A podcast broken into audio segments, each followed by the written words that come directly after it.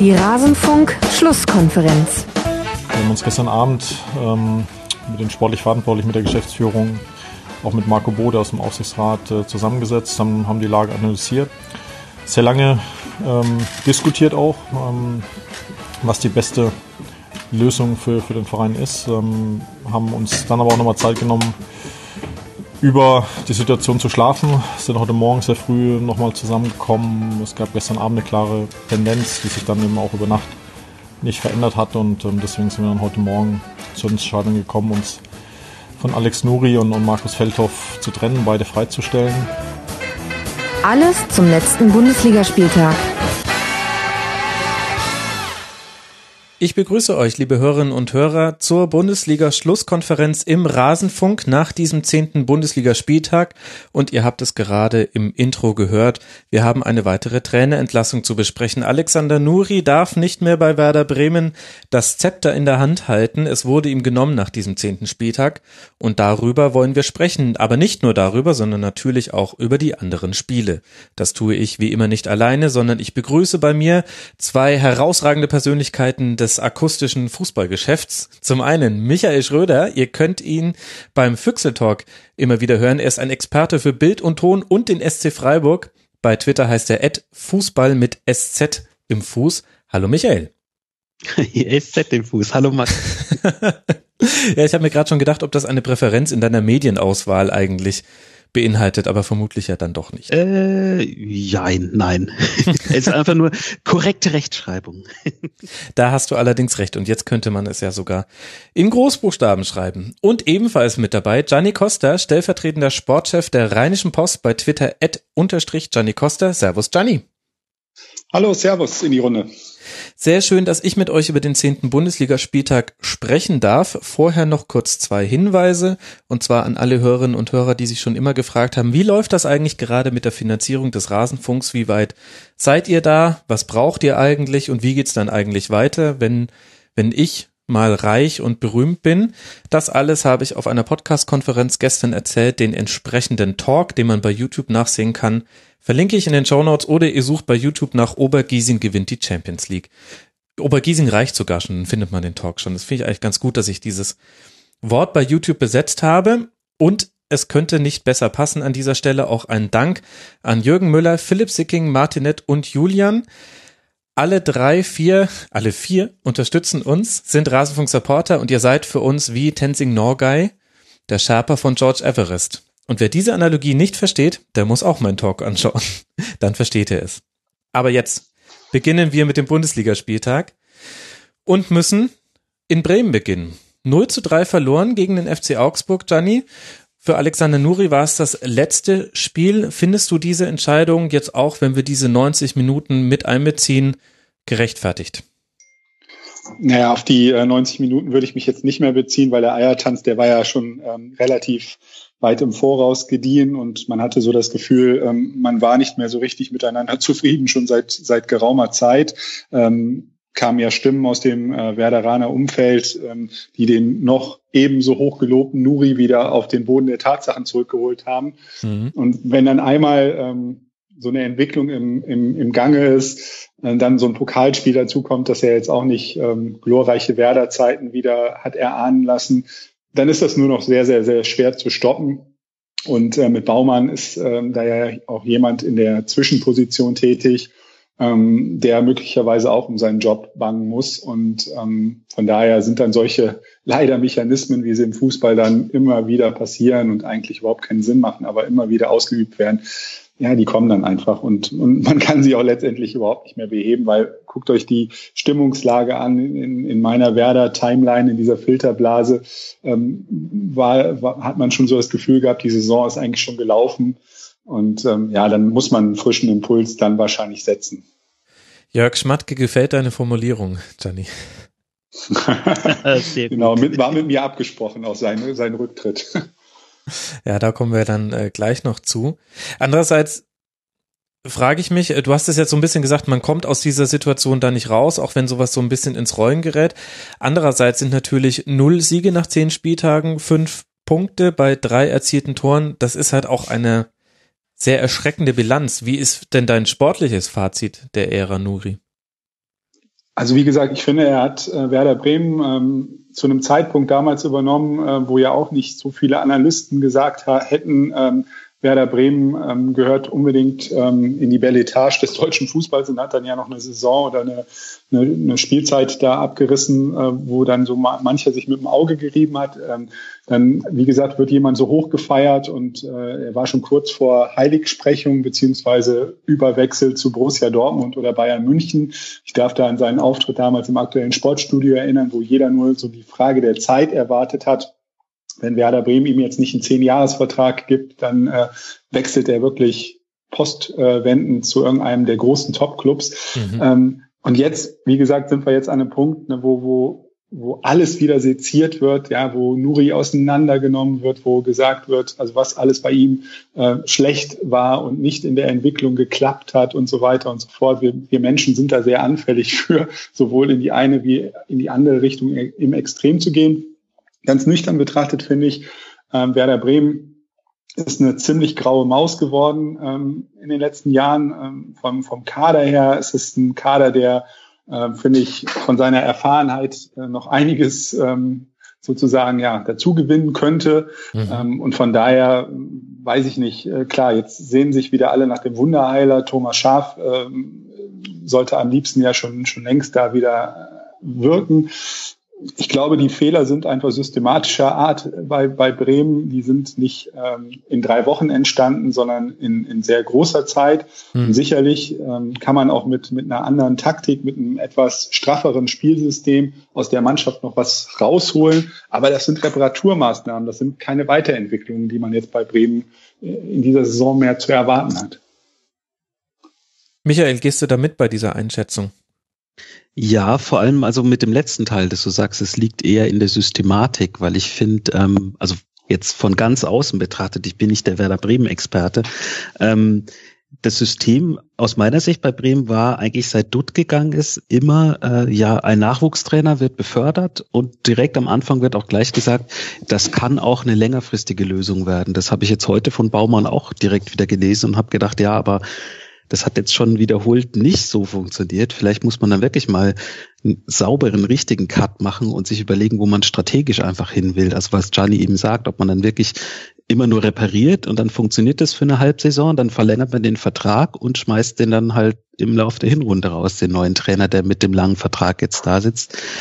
Ähm, ja, weiß ich nicht, ob das vielleicht wirklich eine eine Änderung in der Philosophie dann eher braucht, dass man sagt, wir wollen da und dahin, wie schaffen wir das? Wir setzen uns jetzt mal in Ruhe hin und überlegen. Und vielleicht ist es dann vielleicht wirklich nicht das Dümmste, wenn man so ein Schaf-Heinkes-Modell macht, wenn der sowieso als Sportdirektor im Gespräch ja anscheinend ist, dass er, der das Umfeld kennt, erstmal übernimmt und dann hat man die Ruhe zu sagen, okay, wir haben jetzt eine komische Saison, die kriegen wir irgendwie rum und dann ist Neustart und dann wollen wir in drei, vier, fünf Jahren da und da sein. Aber Michael, ich glaube, genau das, was du gerade gesagt hast mit der Definition, was jeder Club will, das ist mit das Entscheidende, was in dieser Bundesliga meiner Meinung nach so fehl am Platz ist oder so völlig negiert wird von den handelnden Personen wie auch den Fans. Man hat das Gefühl, es gibt vier Clubs, die sind der Liga enteilt und es gibt 14 Clubs, die eigentlich so ziemlich die gleichen Ziele definieren. Und dass das nicht hinhauen kann, ähm, muss ja eigentlich mathematisch jedem klar sein. Nee, klar. Also das Ziel kann natürlich nicht sagen, dass man sagt, wir wollen in fünf Jahren in die Champions League, aber dass man einfach sagt, ja, okay, wir haben jetzt dreimal hintereinander, wenn ich das richtig erinnere, das gleiche Modell gefahren und es hat nicht funktioniert wo wollen wir denn hin? Also es gibt ja viele Vereine, die sich so ein kleines Motto geben oder die einfach so ein, wie so ein kleines Kochrezept sich machen, ja, was ist unsere Philosophie? Und eher im Sinne von, wie, wie leben wir das, als wo wollen wir hin und wie schaffen wir das, in drei Jahren Meister zu werden? Also da, da gebe ich dir auch recht, da ist die Zahl der Vereine dann doch ein bisschen kleiner. Man hört so ganz leicht auch aus dir den SC Freiburg-Fan raus, was ja auch der Schwerpunkt dieser Folge hier sein soll. Der SC ja, hat natürlich eine klare. Ja, das ist ja auch nicht schlimm. Und der Blick nach Freiburg schadet ja in dem Fall auch nicht. Andererseits würde ich sagen, in, in gewissen Punkten hat Bremen schon eine Philosophie, also der berühmte Bremer Weg und man hat zum Beispiel sehr lange an Skripnik festgehalten und hat eine gewisse Ruhe, die man, eine Unaufgeregtheit, die man kultiviert aber man hat eben keinen sportlichen Weg. Und das finde ich ist schon eine interessante Frage, auch woher das kommen soll. Wenn ich mir den Kader angucke, da kann man jetzt hitzig drüber diskutieren, habe ich zum Teil auch gestern Abend schon getan mit einigen Werder-Experten, die ich so kenne, wo die Meinungen sehr weit auseinandergingen. Kann man eigentlich mit so einem Kader arg viel besser abschneiden in der Bundesliga? Also jetzt natürlich nicht Platz 17, aber wo verortet man Werder im, im Zusammenhang, im Vergleich mit der Konkurrenz? Und meine These war ehrlich gesagt, wenn du Augustinsson, Delaney, Junusovic und vielleicht noch einen Florian Kainz im, im Mittelfeld hast und vorne einen dann gesunden Max Kruse, einen Eggestein dahinter. Das ist ehrlich gesagt, finde ich, im Vergleich zu Mainz 05 zum Beispiel, auch zum HSV, derzeit auch zum ersten FC Köln, das ist schon konkurrenzfähig. Also da ginge quasi mit einem, könnte mit einem neuen Impuls auch mehr nach vorne gehen. Aber die langfristige Frage, wie sieht denn Werder Bremen dann in zwei Jahren aus und in drei Jahren, die ist halt wirklich noch nicht beantwortet. Und ich weiß auch nicht, ob die wirklich da gerade nach Antworten suchen, ehrlich gesagt. Da müsste ja Frank Baumann sich selbst hinterfragen. Aber das meine ich ja, ne? das, das ist halt dieser Schnappatmungseffekt, ne, den man mhm. ja in dieser Branche leider immer wieder erlebt. Ähm, es gibt, es gibt ähm, Fälle wie zum Beispiel Freiburg, kommen wir ja natürlich detaillierter später zu, aber wo man das Gefühl hat, die haben einen Plan und ziehen ihn unabhängig von irgendwelchen ähm, Außengeräuschen auch durch. Ähm, bei Köln beispielsweise ist ja schön zu sehen, und dass, dass da ja wohl das Gegenteil der Fall ist. Ne? Und dass man, wo man gedacht hat, eigentlich mittlerweile haben sie sich so ein Paradies geschaffen mit, mit Stöger und Schmatke.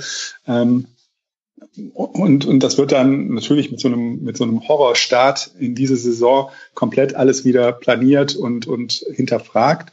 Ähm, da sehe ich noch nicht mal in Ansätzen, dass, wie das bei Bremen gerade ausschauen soll. Also da, da habe ich nie ein Paradies gesehen, sondern immer eigentlich nur die Planierraupen in, in den letzten Jahren. Und ähm, ich finde halt eben genau, das ist das Problem. Ähm, nochmal, ich versuche es nochmal mit meinem Gedanken, dass ich einfach sage, ähm, bei Werder Bremen fehlt mir eigentlich so der, ja, die, die Aussage, wohin dieser Verein eigentlich will und mit welchen Mitteln er da auch hin will.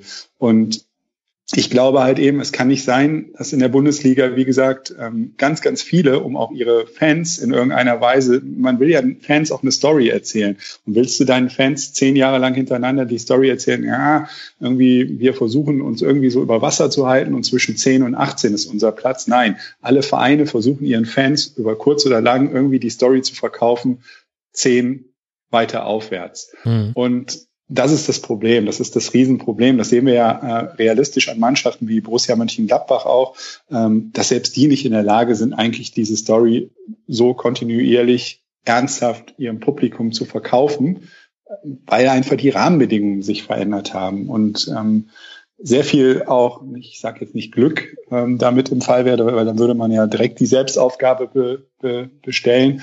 Aber es sind so viele Faktoren, die da noch eine Rolle spielen, die auf jeden Fall eine langfristige Planbarkeit sehr schwer machen in diesem Bereich. Außerhalb, wie gesagt, der Top 4 Mannschaften, die außerhalb der Konkurrenz spielen.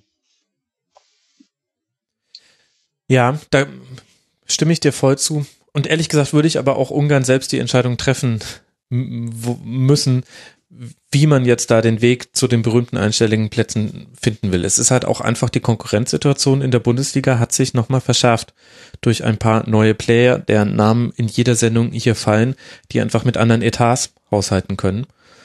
Und dann wird es schwieriger für dich. Was glaubt ihr denn, Michael, wo sieht sich denn der FCA in drei bis fünf Jahren? Das ist tatsächlich spannend, weil das ist ja so ein, so ein Running Gag fast schon im Rasenfunk, dass das die, ja, die steigen bestimmt ab Augsburger sind, die jetzt eben dann doch wieder gewonnen haben und auch relativ überzeugend gewonnen haben am Sonntag, fand ich. Ja. Ähm, ich weiß es nicht. Also da hat man von außen jetzt auch nicht das Gefühl, dass die so den Mega-Masterplan haben. Äh, wenn man jetzt anschaut, einfach mal rein, rein quantitativ, wie der Kader da besetzt ist.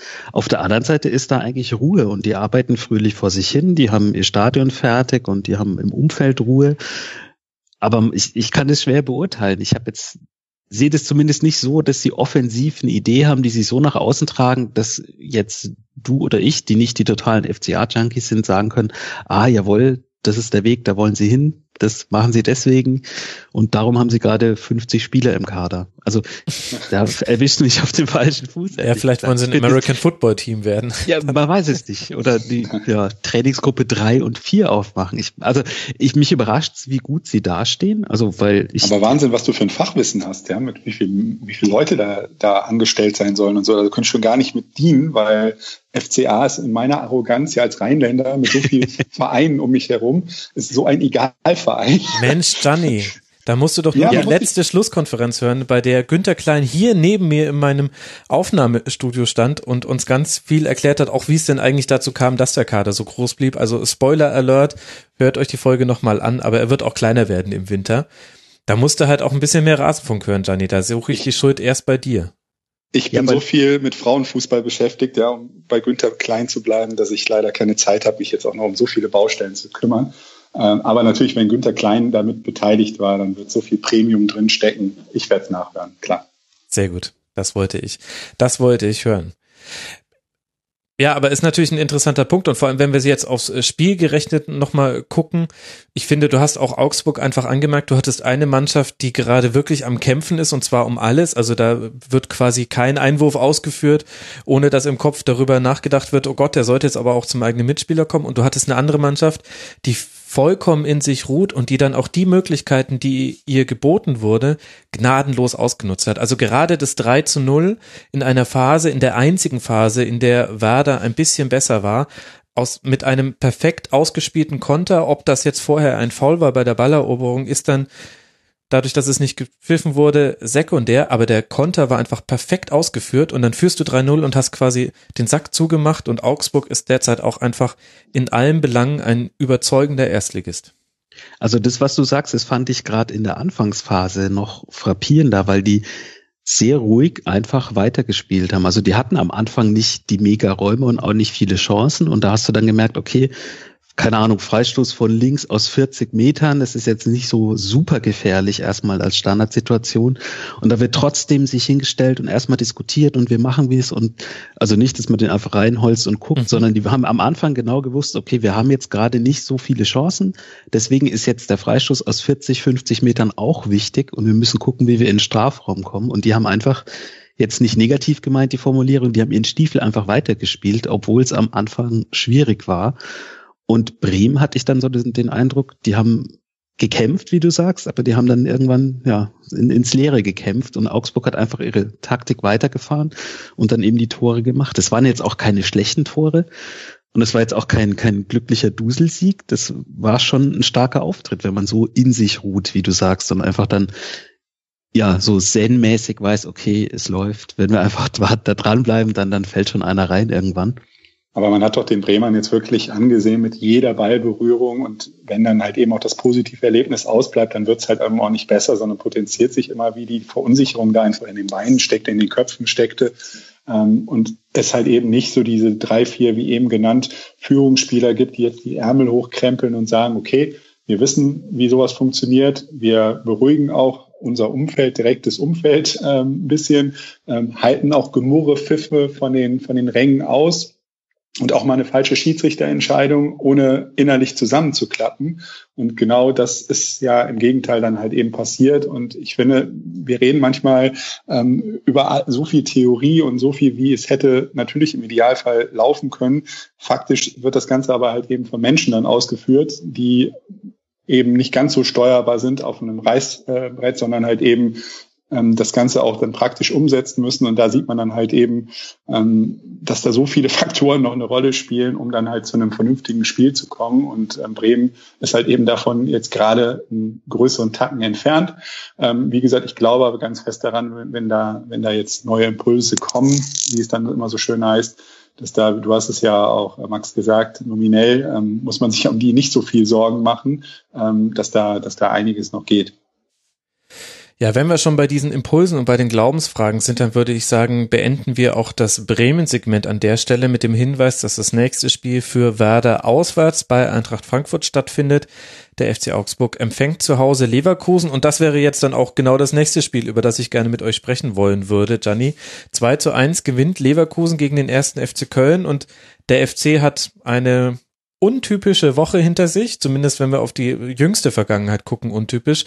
Jörg Schmatke weg, im DFB-Pokal weitergekommen und dann gegen erst gegen Leverkusen nach einer 1 zu 0 Führung das Spiel und auch noch Dominik Marot verloren. Es stellt sich die Frage, machen wir jetzt mal einen Strich drunter unter diese Woche. Wie ist die Bilanz?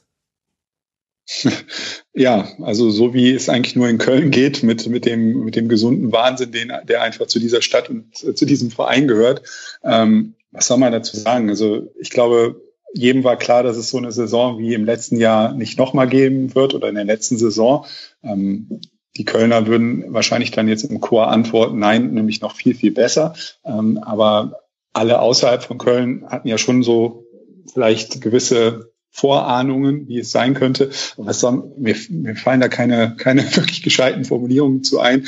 Das ist einfach wirklich Kölner Wahnsinn ähm, in, in Rheinkultur, ähm, was da, was da alles passiert, dieses Auf und Ab. Ähm, das internationale Geschäft, wie es abläuft, dann im Pokal, diese Wiederauferstehung in Anführungsstrichen, wo dann schon die ein oder anderen Kölner wieder Meisterschals rausgeholt haben. Ehrlich? Und dann jetzt halt eben dieses, äh, dieses, ja, im, im, im wahrscheinlich übertragenen Sinne. Aber ich glaube, dass der Kölner schon so dazu neigt, ähm, solche, solche Geschichten wie, wie in Berlin zum Anlass zu nehmen, den ganz großen Glauben wieder zurückzugewinnen ins eigene Team. Das ist ja was Tolles, dass man, dass man so schnell Schlussstriche ziehen kann hinter Phasen, die jetzt vielleicht gerade nicht so optimal gelaufen sind. Naja, und dann gegen Leverkusen hat man dann aber schon gesehen, ähm, wenn es dann richtig ins ähm, Klein-Klein geht, was da alles noch so im Argen liegt. Also auf Twitter gab es eine Umfrage Pokalsieg oder Abstieg. Und ich weiß nicht, ob die, ob die so 100% ironisch gemeint war. Ach kommt, das ist doch, also ja, ich bediene ja dieses Klischee auch manchmal gerne, aber ehrlich gesagt, den Eindruck hatte ich jetzt unter der Woche nicht, dass äh, auch nach dem Pokalsieg, dass da so ein, ein, ein großer Glaube wieder zurückkam. Ich hatte, also ich finde gerade, kann man dem Kölner Umfeld nicht vorwerfen, dass das Umfeld was damit zu tun hätte, wie die Saison läuft. Es gab so zwischenzeitlich nee, nee, nee, Misstöne. Du ja, hast uns doch eingeladen, um hier rumzuhetzen. Ja, jetzt, jetzt machst du wieder das Ökumenische. Du musst schon sagen, was wir machen sollen. Ne? Sonst ich kann mich mit dem Michael darauf einstellen und wir werden nur noch brav reden. Ja? Ich habe noch nie jemanden eingeladen, um schön. zu hetzen. Noch nie. Doch, doch, doch, doch. Soll ich dir das zeigen? Soll ich, ich werde es bei Twitter werde ich veröffentlichen. Geil, doch, Fake News. Sehr, sehr gut. Jetzt, jetzt bin ich mal Opfer davon. endlich, endlich kommt mal deine Sendung ein bisschen in die Pushen hier, ja? ja du willst genau. ja auch damit ein bisschen was verdienen. Ja, erstmal, erstmal will ich meinen Lebensunterhalt beschreiten und dann kriegen ja die Gäste was, Gianni. Keine Angst. Ich denke auch. Ah, okay, so war das. Okay. Ja, natürlich. Erkläre ich ja alles in meinem Talk. Obergiesing gewinnt die Champions League. Ja, also gut, das ist, das ist jetzt quasi die Umfeldfrage. Da halten wir mal fest, die Meinung ging leicht auseinander. Aber jetzt mal aufs Sportliche bezogen. Ich meine, wir haben den zehnten Spieltag. Zwei Punkte, kein Sieg, vier erzielte Tore. Aber jetzt dieses Spiel in Leverkusen, was ja auch nicht komplett schlecht war. Ich fand, in der ersten Halbzeit nee. hat Köln wirklich wenig zugelassen und kam dann nicht mit der Umstellung zurecht. Also äh, dann hat einfach Heiko Herrlich äh, Alario und Henrichs für Harvards und Retzers gebracht und damit war dann eine Dynamik im Spiel nach vorne, auch ehrlich gesagt ein paar 1 gegen 1 Situationen, die dann einfach gewonnen wurden, die in der ersten Halbzeit verloren gingen, gerade von Bailey. Ja, und dann, dann verlierst du so ein Spiel, was ich jetzt aber unter den Grundvoraussetzungen, wenn wir die Tabelle ausklammern würden, würde ich sagen, das kannst du verlieren, das ist nicht so schlimm. Das ist aber, glaube ich, auch so, so ein bisschen die, naja, nicht die Lösung oder eine kleine Erklärung dafür, wie es läuft, weil die haben in der letzten Saison eigentlich nicht so komplett anders gespielt wie jetzt. Also es, man kann ja nicht sagen, dass die sich nicht reinhauen, dass sie keine Chancen haben und, und dass das alles grottige Spiele waren. Es waren sehr viele enge Spiele dabei und sie haben in der letzten Saison viele enge Spiele gewonnen und jetzt haben sie viele enge Spiele eben verloren. Also wie du sagst, ich habe jetzt bei dem Spiel in Leverkusen nicht den Eindruck gehabt, dass da ein riesiger Klassenunterschied war, zumindest so die erste Stunde. Ähm, und dann geht halt mal ein Schuss drüber, ein Schuss vorbei, es wird noch einer abgefälscht, geht an den Pfosten und dann führst du nur 1-0 und verlierst eben noch 1-2. Also jetzt kein, keine Phrasendreschen, aber die sind auf jeden Fall nicht so schlecht, wie der Tabellenstand gerade ist, auch wenn sich das total bekloppt anhört mit zwei Punkten nach, nach zehn Spielen. Ich bin aber auch wenn man so dem, dem Stöger dann ins Gesicht schaut nach dem Spiel, dann ist da auch so ein bisschen vielleicht Ratlosigkeit da, weil der hat ja auch gesagt, naja, also das war jetzt kein schlechtes Spiel, das habe ich ja auch schon mal gesagt, aber äh, man weiß dann auch nicht, es gehen einem die Ideen aus. Was macht man dann mit den Jungs unter der Woche, weil es war ja jetzt nicht total schlecht. Und ähm, ja, das ist natürlich dann fatal, wenn, wenn dann so eine, so eine gewisse, ja, es läuft doch alles und dann kommen noch Verletzungen dazu, dann, dann kann es schon so eine üble Spirale werden. Aber naja, also er hat ja auch gesagt, mit so einem halben Augenzwinkern, der HSV kann als Vorbild dienen, mit zwei Punkten nach zehn Spielen drin geblieben. Ja, mal gucken, ob das zwei Mannschaften direkt auf, in aufeinanderfolgenden Jahren schaffen, so, so ein Kunststück, weiß ich jetzt auch nicht. Aber gut, also ich drücke Ihnen die Daumen, weil ich habe Köln eigentlich ganz gerne in der ersten Liga. Aber das läuft doch alles darauf hinaus, dass man wir wissen jetzt über die Schmatke, über den Schmatke-Rücktritt, die Entlassung, wie auch immer, kennen wir noch keine Details. Ich glaube, da steht ja auch gerade so ein bisschen Aussage gegen Aussage. Ich für meinen Teil warte jetzt einfach entspannt ein paar Monate und irgendwann wird uns dann schon nochmal jemand erzählen, wie es genau war. Aber die Grundthese, die er hatte, Gianni, es braucht einfach einen Impuls von außen, egal was er damit gemeint hat. Vielleicht hat er damit ursprünglich gemeint, Peter Stöger muss weg. Vielleicht hat er aber auch damit wirklich gemeint, ich muss weg wie auch immer, vielleicht wollte er auch den Geißbock zu einem Wellensittich machen.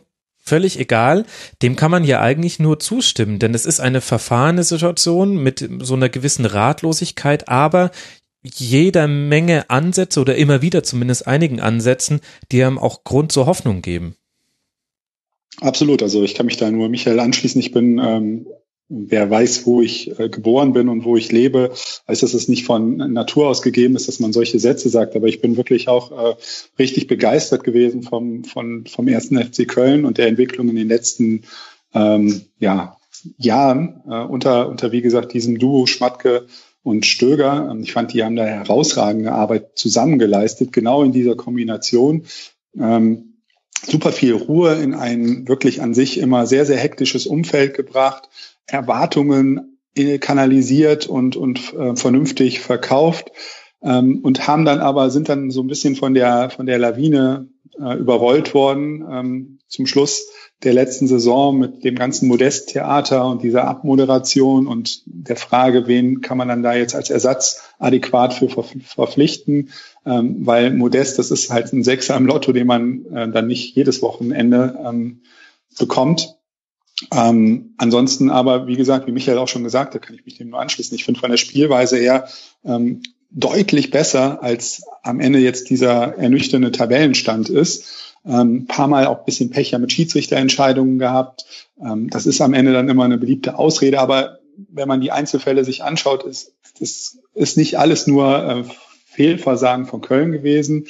Ähm, wie gesagt, was Schmatke angeht und diesen Impuls, ganz, ganz schwierig. Du hast es äh, gesagt, Max, da muss man halt abwarten, wie dann wirklich irgendwann mal die, wer die Deutungshoheit da gewinnt und wie dann am Ende das aussehen äh, mag. Ich kann es jetzt auch gerade nicht einschätzen. Ähm, ich glaube, Schmatke ist gewieft genug, ähm, Strömungen genau lesen zu können und genau zu wissen, wann eine Geschichte zu Ende erzählt ist. Und ich glaube, das war für ihn da der Fall. Ähm, so dass er dann den Schlussstrich gesetzt hat, weil er wahrscheinlich auch gemerkt hat, dass äh, ein anderer Impuls da zurzeit nicht gewünscht ist und ähm, er sicherlich auch mit seiner Art ja polarisiert hat, auch in diesem Kölner Umfeld. Naja, und dann wird man mal sehen, ob, ob dieser Impuls wirklich so sitzt, wie er sich das vorgestellt hat. Ja, das werden wir sehen und ich muss sagen, ich applaudiere dir hier stehend, wie schnell du es tatsächlich geschafft hast, von Hetze in, in ganz brave Dinge zu kommen. Nein, das andere, andere ja nochmal fürs Protokoll war natürlich ja, ja. nur ein Spaß. Ja, ja, Gut, du sagst es so, ne? Ich habe nachher mit den Hatern zu kämpfen hier wieder wochenlang. Ähm, also mich hören doch keine dein... Hater. okay. Da, dafür ist der Rasenfunk noch zu klein. Wir haben das schon richtig aufgefasst. Lass noch ein Wort zu Leverkusen verlieren. Die liegen jetzt nach zehn Spieltagen auf dem achten Tabellenplatz mit 15 Punkten und damit fehlen eigentlich nur drei Punkte bis in die Champions League. Das heißt, die Saison hat sich ein bisschen zum Besseren gewandelt. Michael, wer hat dir bei Leverkusen in dem Spiel gefallen? Zuerst äh, komische Antwort die Choreografie der Fans vor dem Spiel. Das war Weltklasse. Also das war wirklich richtig stark. Mit den Goatbusters. Goatbusters, das war das coolste, was ich gesehen habe in der Art seit, äh, und das ist jetzt wieder blöd, weil das selbe Gegend ist, seit Fortuna Düsseldorf mal äh, eine Aktion hatte zum Stadtjubiläum 725 Jahre. Wer das nicht gesehen hat, gibt's auf YouTube mit Live Graffiti. Das war sehr geil. Aber da habe ich wirklich sehr gelacht. Das fand ich richtig klasse. Und ansonsten äh, natürlich Bailey. Also das war, war ein richtig überragendes Spiel von ihm. Und ähm, das ist jemand, der, äh, ja, da glaube ich, haben wir, haben wir die nächste Zeit noch so ein bisschen Spaß mit, weil der, finde ich, sehr erfrischend spielt. Mhm. Und ähm, dass so ein Spieler ist, der Leverkusen vielleicht auch gefehlt hat, der so ein bisschen, ähm, ja, jetzt, jetzt klingt vielleicht komisch, aber vielleicht wisst ihr auch, was ich meine, wenn ich sage, ja, der denkt jetzt nicht groß nach, der macht einfach mal. Äh, und schaut dann, ob er, ob ihm irgendwas einfällt. Der läuft erstmal los und dann kommt der Ball und dann guckt er, was passiert so. Und ähm, das ist ein Spielertyp, den sie nicht so häufig hatten in den letzten Jahren. Und es ist vielleicht so ein kleiner Mosaikstein, der gefehlt hat. Ein anderer ist ähm, Sven Bender. Also der hat ja, also jetzt überragende zwei Tore in den letzten Wochen geschossen. Ich glaube, so viel hat er die, die Jahre davor zusammen gemacht und hat vor allem nach seiner leicht schrägen äh, Aussage äh, mit ja, wenn Köln am Boden liegt, muss man nochmal drauftreten. Das äh, war aber, glaube ich, Julian Brandt, oder? Hat, war das der Brandt? Ja, stimmt, stimmt, hast recht. Aber er hat auf jeden Fall hat er geliefert mhm. und auch zu einem wichtigen Zeitpunkt im Spiel geliefert. Und das fand ich dann, fand ich dann schon krass, weil man hat ja oft äh, das, ja, das so die Klappe groß ist bei dem einen oder anderen Spieler und da kommt nichts. Aber das fand ich mal eine Top-Leistung jetzt gegen, gegen Köln. Vor allem, weil, wie gesagt, Rückstand, Spiel gedreht im Derby ist jetzt ja auch nicht so ganz, so ganz selbstverständlich.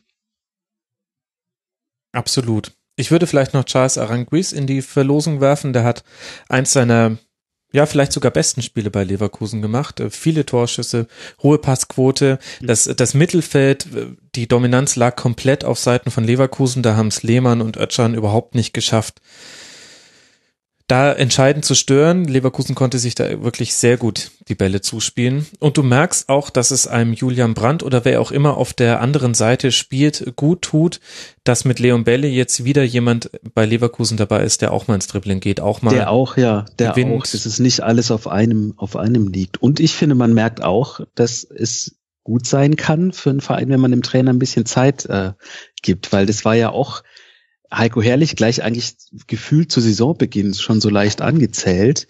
Ähm, und fand ich eigentlich jetzt ganz gut zu sehen, dass der einen Plan hat. Der hat ja clever umgestellt auch jetzt in dem Spiel und danach wurde es besser. Es war vorher ja auch nicht komplett schlecht. Also das, das finde ich eigentlich auch ganz beruhigend, dass man eben nicht immer so Schnellschüsse machen muss, sondern vielleicht auch erstmal sich hinsetzt, abwarten, vielleicht wenn was Neues implementiert wird, vielleicht dauert es ein paar Wochen und dann läuft das.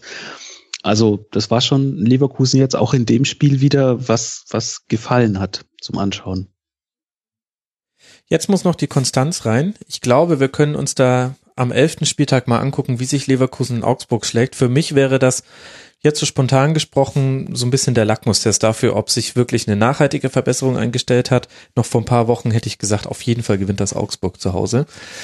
Und ich finde, äh, ja. Max, ich finde ein bisschen laissez-faire, wenn man sagt, jetzt muss nur noch die Konstanz dazu kommen. Ich meine, das ist ja wirklich bei, bei diesem Kader, den wir haben, mit das entscheidende Faktum, ähm, dass man einfach sagt, es äh, sollte schon einer Mannschaft und äh, damit auch inbegriffen einem Trainer gelingen, ähm, 90 Minuten als Ziel anzusehen, äh, einen gewissen Spiel, Spielstil umzusetzen. Und ähm, wenn ich nur daran erinnern darf, ähm, Mönchengladbach, ähm, da das 5 zu 1, das wir geschafft ja, haben. Stimmt ähm, da muss man sagen, es ist wirklich eine der grausamsten ersten Halbzeiten gewesen, die ähm, ich von einer solchen Spitzenmannschaft gesehen habe. Und ähm, wie durch ein Wunder, also wenn, wenn du mich dann gefragt hättest zu dem, nach, nach den ersten 45 Minuten, so wollen wir jetzt nochmal zusammen ein Tippspiel äh, anstreben mit sehr viel Geld im Pott, ähm, glaube ich, hätte ich wahrscheinlich ziemlich viele Dummheiten gemacht und sehr viel auf Mönchengladbach Heimsieg getippt. Und ähm, wenn man dann sieht, wie grandios ähm, Leverkusen und wie inspiriert die dann aus der Kabine kommen, nach ähm, zehn Minuten nochmal auf Betriebstemperatur kommen, aber dann hat's ja richtig funktioniert, dann ist das einfach wirklich eine Ohrfeige, muss ich sagen, ähm, die ich als Trainer auch so empfinden würde. Ähm, von der Mannschaft, dass die es halt wirklich nicht geschafft haben, 45 Minuten davor das zu zeigen. Ja, und das ist in anderen Spielen auch schon so der Fall gewesen. Ich finde genau das das Problem halt eben bei denen, dass es so manchmal so uninspiriert wirkt, so die ein oder andere Spieler auch so fast schon lustlos ähm, dahin trabt, verglichen mit seinem Potenzial, was er könnte. Ja, darum mhm. geht's ja immer. Und ähm, also ich habe einfach so das Gefühl, da ist noch so wahnsinnig viel Luft nach bei dieser Phänomen, sondern am Standort Leverkusen finde ich schon seit, seit sehr langer Zeit zu beobachten, kriegen die einfach nicht Konstanz da rein. Und ähm, das ist, ist natürlich dann auch ein Problem, wenn du dann Spitzenmannschaft sein willst, ähm, ja, musst du, musst du dann halt eben dran ziehen können. Ja, da ja, auch gebe ich über, recht. Ja. Über die Saison gesehen vielleicht auch sogar diese Konstanz. Also Leverkusen ist aus meiner Sicht, äh, die, die nicht komplett den Fokus auf Leverkusen hat, ist Leverkusen eigentlich immer so die Mannschaft, wo es dann am Ende der Saison vielleicht eher so ausläuft, als dass sie sich dann nochmal voll reinhauen und dann vielleicht, ja, Meister werden sie nicht werden, aber das, das richtig große Ziel dann am Ende oft eben doch nicht erreicht wird, aber dass das dann auch nicht so schlimm ist, gefühlt als Außenstehender, weil ja, es ist doch alles super und äh, die, wir sind eine Familie und alles läuft. Also das hatten wir, glaube ich, auch schon mal die Diskussion ähm, im, im Füchsel-Talk, als wir gegen Leverkusen gespielt haben, dass wir uns gewundert haben, dass die grottig gespielt haben gegen uns und das eigentlich aber nicht, nicht groß da was gegen unternommen wurde von außen mit, mit jetzt, ja, jetzt flippen alle aus oder schreien die Mannschaft nach vorne. Das ist dann eher so ein, ja, Mai, das ist dann halt manchmal so bei uns. Also die Konstanz ist für Mhm. mich eher spannend bei Leverkusen über eine ganze Saison als ähm, pro Spiel zu sehen. Also da ist es dann eher so, dass ich sage, okay, wer, wer so aus der Kabine kommt und die Gladbacher dann noch wegfegt, da ist dann vielleicht doch nicht der verkehrteste Trainer am Werk oder würde ich dann gerne wissen, was er gesagt hat. ähm, das finde ich dann spannender, als zu sagen, okay, warum denn nicht gleich so? Also Naja, vielleicht kann man beide Themen mit, miteinander verbinden, kann sagen, einfach Leistungskultur und eigenes ja, Anspruchsdenken. ja, ja, das vielleicht. Genau, ja. aber das ist, genau, das ist eigentlich, vielleicht äh, habe ich es dann verklausuliert ausgedrückt, aber das war das, was ich auch meinte, ne, dass ich halt eben manchmal den an, an, Andruck, den, den Andruck, den, Der noch alte Printler hier, den- ja. genau den Eindruck haben, ähm, dass eben genau das das Problem ist. Ne? So, man hat so ein bisschen so das Gefühl, ja, Leverkusen, auch so vom Standort her, ja, kommst du heute nicht, kommst du morgen. Und ähm, der ganz große Druck, wenn man sich das mit Köln zum Beispiel vergleicht, in regional direkt um die Ecke gelegen oder, oder andere Standorte, da ist natürlich auch so eine ganz andere Kultur in, in, in, im Umfeld.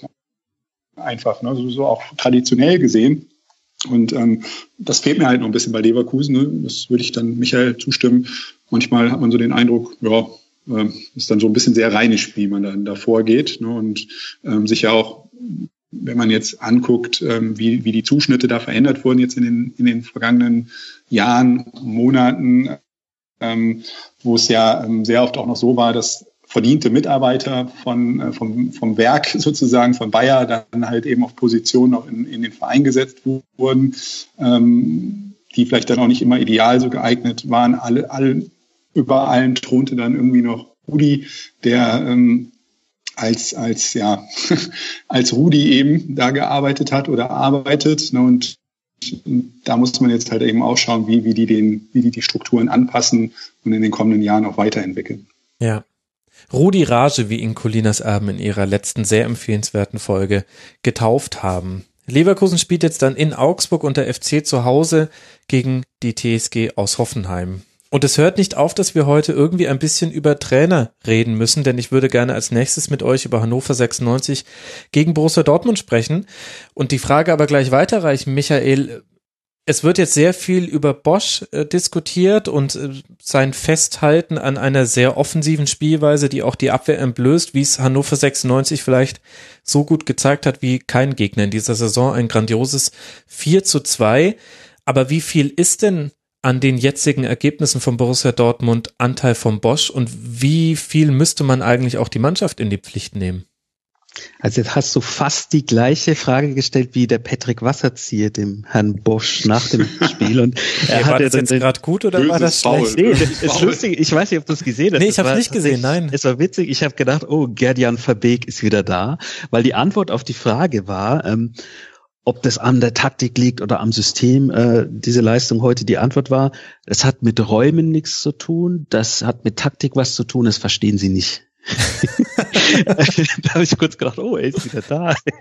nee, ähm, also ich glaube auch nicht, dass es an, am System liegt, ehrlich gesagt. Ich kann mir nicht vorstellen, dass jetzt äh, Dortmund eigentlich einen riesen Start gespielt hat in die Saison und plötzlich, äh, oh, das System ist entschlüsselt und jetzt verlieren sie alle Spiele. Das, das kann ich mir nicht vorstellen. Also ich sehe es eher so, ähm, dass nicht immer alle 100 Prozent bringen. Also das würde ich jetzt an zwei Sachen festmachen. Das eine ist, ähm, Aubameyang war eigentlich nicht so wirklich anwesend auf dem Feld in Hannover, aus meiner Sicht.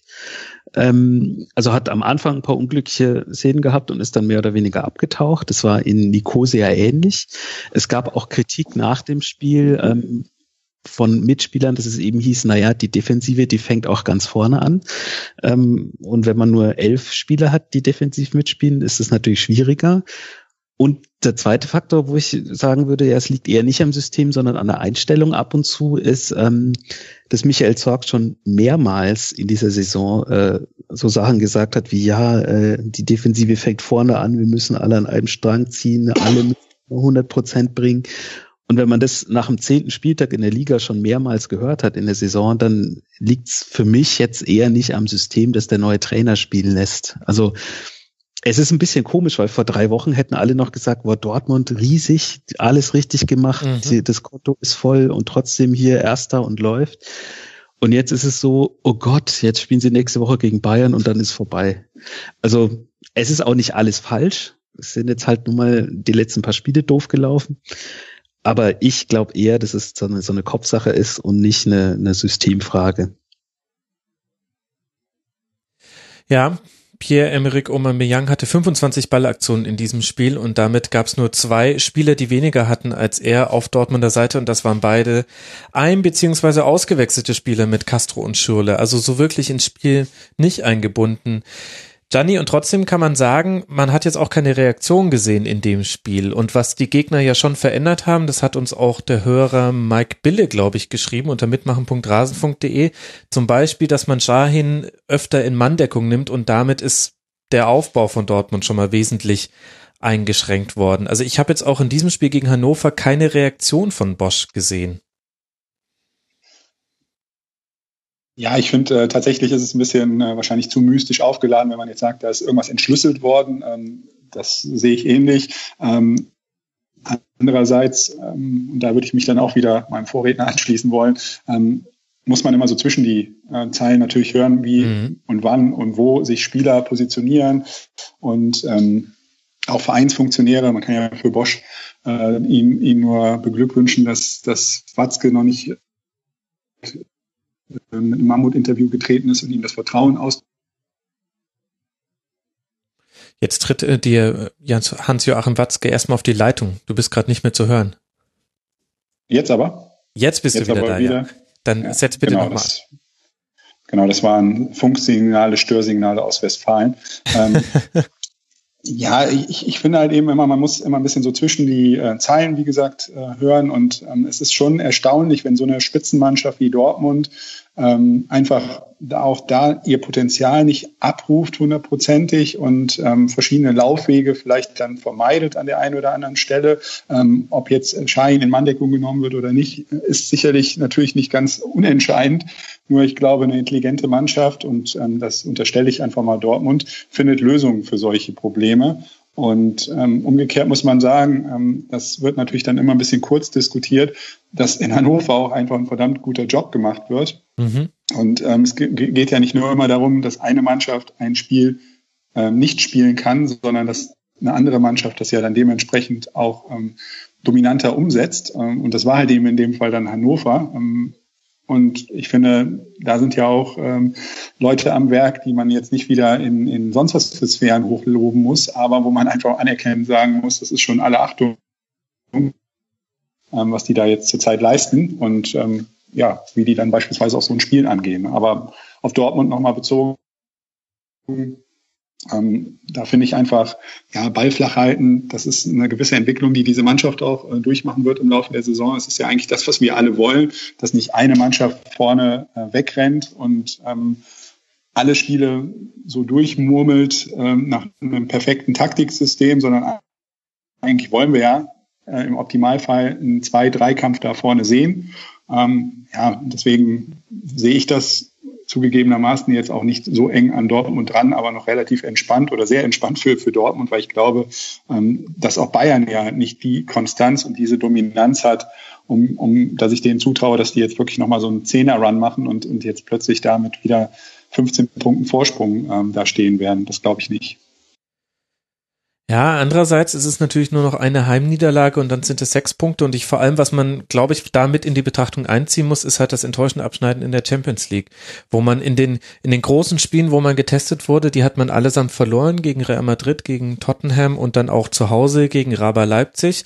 Sollte man jetzt auch noch gegen Bayern verlieren, unter der Woche muss erst noch gegen Nicosia auch noch gewonnen werden, damit überhaupt noch eine Minimalchance auf Champions League Weiterkommen besteht oder dann eben Europa League. Ich glaube, das kommt halt da mit dazu. Deswegen sind auch die Töne schon ein bisschen hysterischer, die man sowohl von Fans hören kann als auch von Vereinsverantwortlichen und Spielern. Auch da Aber erkennt Max, ich, wenn, ja. Ja, wenn es so sein sollte, ne, und das kann ich jetzt nicht aus erster Hand äh, sagen, sondern auch nur, weil ich es mir angelesen habe, ähm, das ist Disharmonie, wie auch immer die jetzt äh, dann am Ende tatsächlich dann interpretiert werden, zwischen Schmelzer und ähm, beispielsweise Bosch ähm, es gibt. Ähm, und es tatsächlich so ist, dass wie auch immer geartet zu Journalisten, die da viel näher dran sind, ähm, es auch schon diverse Spitzbemerkungen wieder gegeben haben soll. Dann stelle ich mir nur die Frage, wenn dem vorausgesetzt es wirklich so wäre, ähm, da muss man aber auch immer langsam die Frage stellen nach dem Charakter dieser Mannschaft und ja. Äh, nicht immer nur nach der Frage, welcher, welcher Trainer da gerade wirkt. Volle Zustimmung. Ähm, wie ja. gesagt, ne, äh, vorausgesetzt, es ist so wirklich, das kann ich nicht aus erster Hand ähm, übermitteln. Das ist so, wie es, wie es an der einen oder anderen Stelle mal gelesen habe. Genau. Ich habe ehrlich gesagt auch gar nicht darauf angespielt, weil ich habe auch diese Zwischentöne gelesen und auch so ein, eine Quelle hat mir das auch erzählt, aber das äh, hätte mir jetzt nicht gereicht. Aber so generell, ich glaube, die, warum das jetzt gar so schlimm ist, am zehnten Spieltag mit drei Punkten Rückstand hinter den Bayern Zweiter zu sein, da hängt halt wesentlich die Champions League mit dran. Und da hast du halt viel, viel schlechter performt als eigentlich erwartet. Das wollte ich eigentlich damit ausdrucken. Aber ich gebe dir völlig recht, jetzt alles auf Bosch abzuladen wäre auch falsch. Aber ich finde, wir sollten, Michael, noch ein kurzes Wort auch noch über Hannover 96 verlieren, denn die haben ja wohl grandios gespielt. Vor allem auch mutig. Und das ist das, was mir oft in der Bundesliga fehlt, dass man auch beim Stand von 3 zu 2 einfach sagt, okay, Martin Harnik, go for it. Bitte jetzt Fallrückzieher. Tor hat er leider nicht geschafft, deswegen enttäuschende Leistung Martin Harnik. Aber das, das finde ich wirklich erfrischend, denn das gibt es gar nicht so häufig in der Bundesliga. Wir, wir spielen einen Fußball, also nicht wir, sondern diese 18 Mannschaften spielen mehrheitlich einen Fußball, der immer auf Bewahren ausgelegt ist, nämlich wir wollen unsere Ordnung bewahren, wir wollen den Spielstand bewahren, wir wollen, wir wollen unsere, unser gutes Grundgefühl bewahren und es gibt nur ganz wenige Mannschaften, denen es eigentlich darum geht, ihren Stempel durchzudrücken. Und das macht Hannover 96 wirklich klasse. Ja, und sie haben aus meiner Sicht mehrere Stempel. Das ist eigentlich auch ganz spannend, weil ähm, also ich hätte jetzt nicht damit gerechnet, dass gegen Dortmund Hannover anfängt mit Felix Klaus auf der 10. Mhm. Also nicht, nicht eine, nicht eine mega offensive 10, klar. Aber hätte ich jetzt nicht gedacht, weil, also den kenne ich noch von früher so ein bisschen aus Freiburg. Das ist jetzt nicht der mega kreative Spiellenker, aber das war ein überragendes Spiel von ihm ähm, die es auch nicht so oft gegeben hat in der Vergangenheit, muss man ja auch leider mal sagen. Ähm, aber das war schon nicht schlecht. Und die haben wild durchgewechselt, beide Mannschaften vorher im Vergleich zum Pokal. Und man hat es aber nicht gemerkt bei Hannover. Also die haben einen klaren Plan gehabt und die haben vor allem mit André Breitenreiter, was man da so ein bisschen in der Sommerpause mitverfolgen konnte, einen Trainer, der richtig sich in so Taktikspielchen reinfuchst. Also der ganz klein klein so Pläne macht. Also der jetzt klar auch eine größere Strategie hat, aber der eben, deswegen sagte ich mehrere Stempel, der eben auch für bestimmte Situationen Lösungen hat. Also ich kann mich erinnern, ähm, ich habe eine Analyse, einen Analysebeitrag mal geschnitten zu Hannover und da habe ich danach gedacht, wow, was ist das für eine krasse Mannschaft? Was hat der für ein, was hat der für einen Plan? Und da ging es eigentlich nur darum, dass er gesagt hat, ja, sie wollen ähm, eine Überzahl schaffen in Unterzahlsituationen. Und dann, du hörst es und denkst dir, hä, das ist doch Käse. Und dann erklärt er dir das und ist da ganz stolz drauf, dass er das mit der Mannschaft den ganzen Sommer eingeübt hat, dass sie im Strafraum im kompletten in der Unterzahl sind, aber direkt vorm Tor in der Überzahl sind. Und wenn man das dann einmal gehört hat und dann darauf achtet, dann ist es in jedem Spiel kommen solche Szenen, wo man denkt, oh, jetzt geht's zwei gegen drei an. Nee, ist eigentlich zwei gegen einen. Mhm. Und so, so Kleinigkeiten, finde ich, sind da ganz spannend und auch spannend, dass das eben in Hannover ist, was für eigentlich 17 andere Bundesliga interessierte äh, Fans, sage ich jetzt mal, eigentlich so unterm Radar läuft. Also ich finde es schon faszinierend, was da passiert.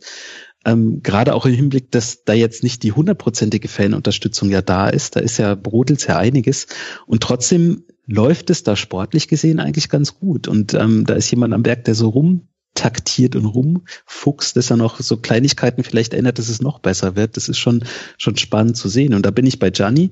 Das war für mich jetzt tatsächlich eher ein Spiel, wo ich sagen muss, äh, da hat Hannover einfach sehr gut gespielt, als dass ich sagen würde, ja, Dortmund war einfach schlecht heute.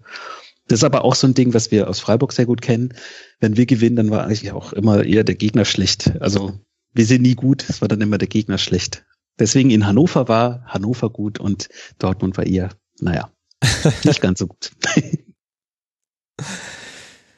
Ja, und ich sage euch, wenn André Breitenreiter das Glück gehabt hätte, in derselben DFB-Lehrer-Abschlussklasse wie Tedesco und Nagelsmann zu sein und auch einen guten Abschluss gemacht hätte, dann würde der jetzt schon wieder zu den Bayern geschrieben werden.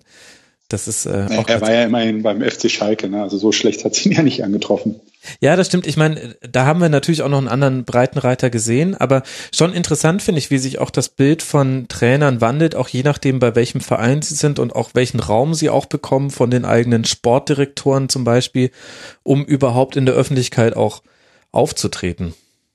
Ich fand, bei Schalke hat Horst Held ihn da so ein bisschen klein gehalten, ehrlich gesagt. Ja, ich glaube, bei Hannover hast du da eher die Chance, dass du jetzt in Ruhe für dich arbeiten kannst, als bei Schalke, wo eigentlich alles immer gleich ein Thema ist, egal was es denn da gerade ist. Ja. Und auf Schalke hat er ja halt eben es in Rekordzeit geschafft und durch seine Art, sicherlich auch, weil er, weil er zum ersten Mal bei einem Club dieser Kragenweite war, ähm, will ich jetzt nie menschlich damit ein vernichtendes Urteil äh, fällen, aber wirklich es in Rekordzeit geschafft, dass wirklich jeder ähm, dass er jeden gegen sich hatte oder zumindest sehr viele Menschen, ähm, auch aus diesem Mitarbeiterumfeld, das für Vereine wie eben Schalke unfassbar wichtig ist, weil ähm, da ja der Verein ein bisschen mehr eingeatmet wird als anderswo.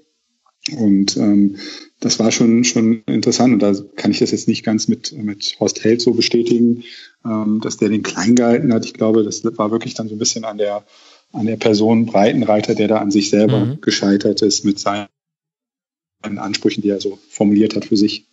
Ja, stimmt, das kommt schon mit dazu. Da hast du recht. Wie dem auch sei, das nächste Spiel von Hannover 96 findet in Leipzig statt. Ich glaube, das könnte ein interessanter Kick werden. Und Borussia Dortmund, wie jetzt schon gerade angesprochen, zwei Heimspiele zuerst gegen Nicosia und dann gegen den FC Bayern. Und eben jener FC Bayern ist jetzt der neue Tabellenführer an diesem zehnten Bundesligaspieltag. Bundesweit atmen Fußballfans auf, endlich. Die Tabelle ist wieder so, wie wir sie kennen. Gott sei Dank. In gleich zwei Spielen gegen Leipzig gewonnen, unter der Woche im DFB-Pokal mit einer gelb-roten Karte gegen Navigator und jetzt eben in der Bundesliga mit einer roten Karte gegen Willi Orban. Stellt sich die Frage, Michael, ist es okay, wenn wir jetzt vor allem das Bundesligaspiel, über das wir reden wollen, auf diese rote Karte reduzieren als wesentlichen Faktor? Ja, äh, ganz einfach, weil der, der Zeitpunkt einfach sehr früh war und wenn du unter der Woche schon mal gegen, ja, also wenn du unter der Woche schon mal gegen die dieselbe Mannschaft gespielt hast, die jetzt ja kein Kanonenfutter ist, dann wird's halt schwer. Gerade bei so einem laufintensiven Spiel, wie Leipzig ja normalerweise hat und sie nach diesem Platzverweis eben nicht hatte. Also ich glaube, das war, ich habe gelesen, glaube ich, war das erste Spiel in der Bundesliga, wo Leipzig unter 100 Kilometer gelaufen ist insgesamt.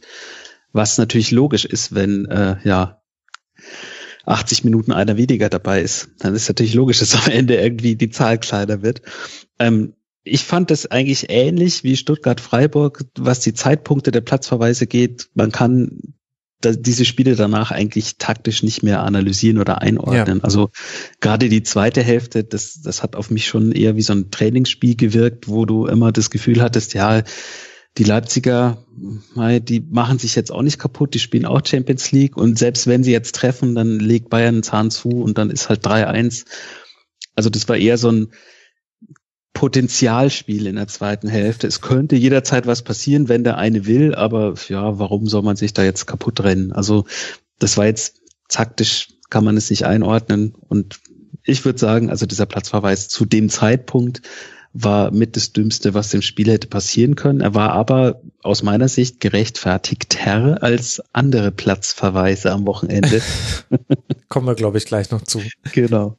Gianni, wie siehst du's? Ja, es ist ein schlimmes Thema. Damit kann ich mir leider keine Freunde machen, ähm, was den Platzverweis angeht. Ich habe es bei Twitter mal so versucht auszudrücken und äh, dafür sehr viel Unverständnis kassiert. Ähm, regeltechnisch ähm, absolut gar keine Frage. Rote Karte und ähm, ja, ich bin am Ende dann halt eben auch in der misslichen Situation, Fußballfan zu sein und vielleicht liegt es an meiner Verklärtheit, meiner Romantik, dass ich dann sage, es darf zu diesem Zeitpunkt einfach noch kein Rot geben. Ich weiß es auch nicht. Es ist halt wirklich schwierig, ne, wenn ich jetzt mit äh, damit ankomme mit solchen Argumenten, die keine Argumente in dem Sinne sind. Ähm, gefühlt war es, wie gesagt, für mich halt eben einfach so. Äh, ich hätte es halt eben da wahrscheinlich nicht gegeben, die rote Karte. Ich persönlich nicht. Ähm, unter der Prämisse, dass es jetzt halt eben diesen äh, Videobeweis gibt. Und ähm, ich glaube, der Schiedsrichter in seiner Erstannahme hätte auch anders entschieden kann man sagen, Glückwunsch, äh, dass er sich dann halt eines Besseren belehrt hat. Und wie gesagt, rein fachlich ähm, ist es eine rote Karte gewesen und damit ähm, Punkt. Und äh, dann ist alles das eingetreten, was Michael gesagt hat. Es ist ein äh, stinklangweiliges Spiel gewesen, ähm, wonach ich dann die Zeit genutzt habe, um viele andere Dinge noch nebenbei zu erledigen und nicht mehr so ganz intensiv mich diesem Spiel zu widmen. Naja, weil es ja klar war. Also da war ja jetzt ja wirklich klar, dass ähm, eine so ähm, schlaue Mannschaft wie Leipzig in dieses Spiel jetzt wirklich aber auch keine drei Körner mehr mehr investiert ähm, und die Bayern dann halt eben in den Verwaltmodus geschaltet haben. Interessanter fand ich dann eigentlich nur ähm, die Aussage von Jerome Boateng im Nachhinein, der genau ähm, da nochmal die, ähm, den Finger in die Wunde gelegt hat und gesagt hat, es ist schon erstaunlich, äh, dass wir da einfach nicht effektiver waren und äh, nicht deutlich dominanter aufgetreten sind, äh, nachdem wir numerisch in ähm, Überzahl geraten sind. Naja, und das ist, das ist dann halt so ein Punkt, ne, wo ich sage, ähm, das war vielleicht noch halbwegs spannend zu hören, dass es da in der Mannschaft ähm, ein paar, ja, man kann es ja gar nicht Misstöne nennen, ähm, aber so ein paar unterschiedliche Auffassungen zumindestens gibt. Gut, könnte natürlich auch mit dem Fehlen von Robert Lewandowski in der zweiten Halbzeit zusammenhängen. Vielleicht hätte man dahingehend das Trainingsspiel in Anführungszeichen noch ein bisschen besser nutzen können, um mal zu gucken, wie machen wir das eigentlich ohne Lewandowski. Es war, ich habe es im Stadion gesehen, das Spiel, es war einigermaßen also es gab so slapstick-artige Momente, wo Thiago dann die Spitze war oder später war es dann Arturo Vidal und manchmal hast du richtig gesehen, wie die sich umgeguckt haben und dann konntest du quasi im Kopf zuhören, wie sie sich gedacht haben, okay, und wohin laufe ich jetzt? Stelle ich mich jetzt zwischen die beiden Innenverteidiger? Gehe ich da auf einen drauf? Lasse ich mich fallen? Ach, ich darf mich nicht fallen lassen. Ich bin ja der Offensivste. Das war interessant sage ich mal. Aber interessant ist doch an der Stelle die Kaderplanung, dass man ja. äh, natürlich nicht äh, auf der Bank einen zweiten Robert Lewandowski nochmal hinsetzen kann. Das ist jedem normalen Menschen soweit klar. Nur, ähm, dass natürlich eine Offensive dieser Güte ähm, derart äh, ausgedünnt besetzt nur ist, äh, ist zumindest ja mal eine Frage wert, ne, warum das so ähm, sein muss und musste. Ähm, und ich finde, da ist dann halt eben auch wieder ein bisschen das ähm, bajuwarische Problem, ähm, auch was so Nachwuchsakteure angeht, die ähm, langfristig ähm, oder mittelfristig eben nicht rangeführt wurden. Ähm, so ein bisschen das Problem halt beinhaltet, ne, dass man jetzt keine Alternativen da wirklich hat und so das Gefühl hat, ernsthaft gesagt, äh, muss man jetzt ein bisschen gucken, dass man sich da je nachdem, wie, wie die, die ein oder andere Blessur ausgeht, ähm, in die Winterpause rettet und dann da nochmal ernsthaft drüber nachdenkt, wie man sich vielleicht ähm, nochmal verstärken kann mit einem Backup. Weil so ähm, gehen die Optionen ja eigentlich irgendwann dann doch gehörig aus. Das ist aber, glaube ich, auch so ein Problem der gesamten Liga tatsächlich der letzten Jahre, was, was Nachwuchsarbeit angeht, dass der klassische Neuner oder der Stürmer-Trademark nicht der Jugendspieler war, der die letzten Jahre gesucht wurde. Also da ist, glaube ich, einfach so eine kleine Lücke da, was, was Nachwuchsspieler im Allgemeinen angeht. Ja. Weil eigentlich wäre das bei Bayern die prädestinierteste Situation, ähm, zu sagen, ja, wir haben ein Backup für Lewandowski, der ist 19, der hat jetzt unsere letzten drei Jugendmannschaften durchgespielt und der sitzt auf der Bank und wenn was ist, der kennt das System, der kennt das Stadion, der kennt das Umfeld, dann hauen wir den mal rein. Aber den gibt's halt nicht. Also das ist tatsächlich, glaube ich, eher was, was die ganze Liga betrifft, dass diese Position einfach nicht besetzt ist in der gesamten Jugendarbeit über die letzten Jahre gesehen, weil es natürlich immer alles spielerisch klein-klein äh, ausgerichtet war, was ja auch nicht verkehrt ist, aber so die Lewandowski, Petersens, die fehlen so ein bisschen im Nachwuchs dann. Das Problem des FC Bayern ist ja ein Stück weit aber auch, dass sich der Markt halt eben einfach komplett verändert hat. Ähm, dass er halt eben früher konnte er halt eben der ganzen Konkurrenz ähm, munter die ähm, Spieler wegkaufen, weil der Markt für diese Spieler nur national war. Mittlerweile ist der Markt halt eben sehr global, global geworden. Und ja. ähm, deswegen gibt es natürlich eine ganz andere Konkurrenzsituation und eigentlich eben nicht mehr die Situation für den FC Bayern, sich so wie ähm, das meine ich nicht respektierlich, ähm, auch wenn es sich natürlich brutal so anhört, aber wie im Selbstbedienungsladen in der Liga halt eben ähm, ja, bedienen konnte, wie er wollte, weil er halt eben derjenige war, der die höchste Summe bezahlt hat. Das ist er jetzt nicht mehr. Und ähm, ja, auch der FC Bayern muss, muss halt eben sehr kreativ werden, äh, um halt eben solche Backup-Lösungen vernünftig zu verkaufen und zu finden.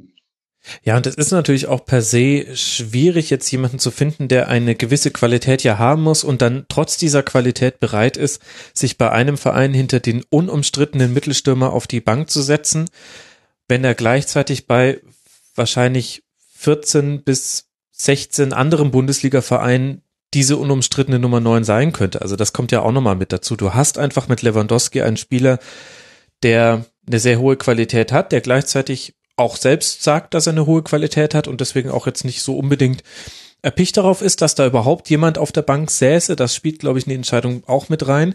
Und dann ist es halt genau so schwierig. Und deswegen ist ja, wäre ja ein Jugendspieler die Option. Da haben sie jetzt quasi Okere Vried, der hat auch gegen Leipzig im Pokal schon ein paar Minuten spielen dürfen. Das war ganz, ganz ordentlich, aber hat jetzt auch nicht die Ansätze geboten. Ehrlich gesagt, hätte ich mich gefreut, ihn nochmal zu sehen in dem Spiel jetzt gegen Leipzig, eben weil man auch schon ahnen konnte, das wird jetzt wahrscheinlich nicht nochmal kippen. Aber da hat sich Heinkes, glaube ich, auch für die sichere Variante entschieden. Wäre der Anschlusstreffer gefallen, dann hättest du damit Vidal noch jemanden gehabt, der hätte hinten den Laden abgeräumt. Ich, ich finde das aber trotzdem immer noch, und das ähm, ist manchmal so ein bisschen leicht frustrierend beim Fußball, immer noch so oldschoolig, dass halt eben ein Spieler grundsätzlich und der Spieler das aber auch selber festlegt, ähm, davon ausgeht, dass man immer jedes Spiel 90 Minuten am besten noch durchspielen ähm, soll mhm. und wird. Und dass es dann immer wieder genannt wird, man soll und will im Rhythmus bleiben oder überhaupt in den Rhythmus kommen und, und was weiß ich, was da alles noch für Sprüche kommen. Und ich finde, ähm, Fußball auf dieser athletischen Ebene, auf dem der sich mittlerweile bewegt, ähm, kann aus meiner Sicht, wenn wir über die Körper reden, ähm, die wir drei wahrscheinlich auch so an uns runterhängen haben, Körperteile, ähm, wenn, man, wenn man von diesem Sport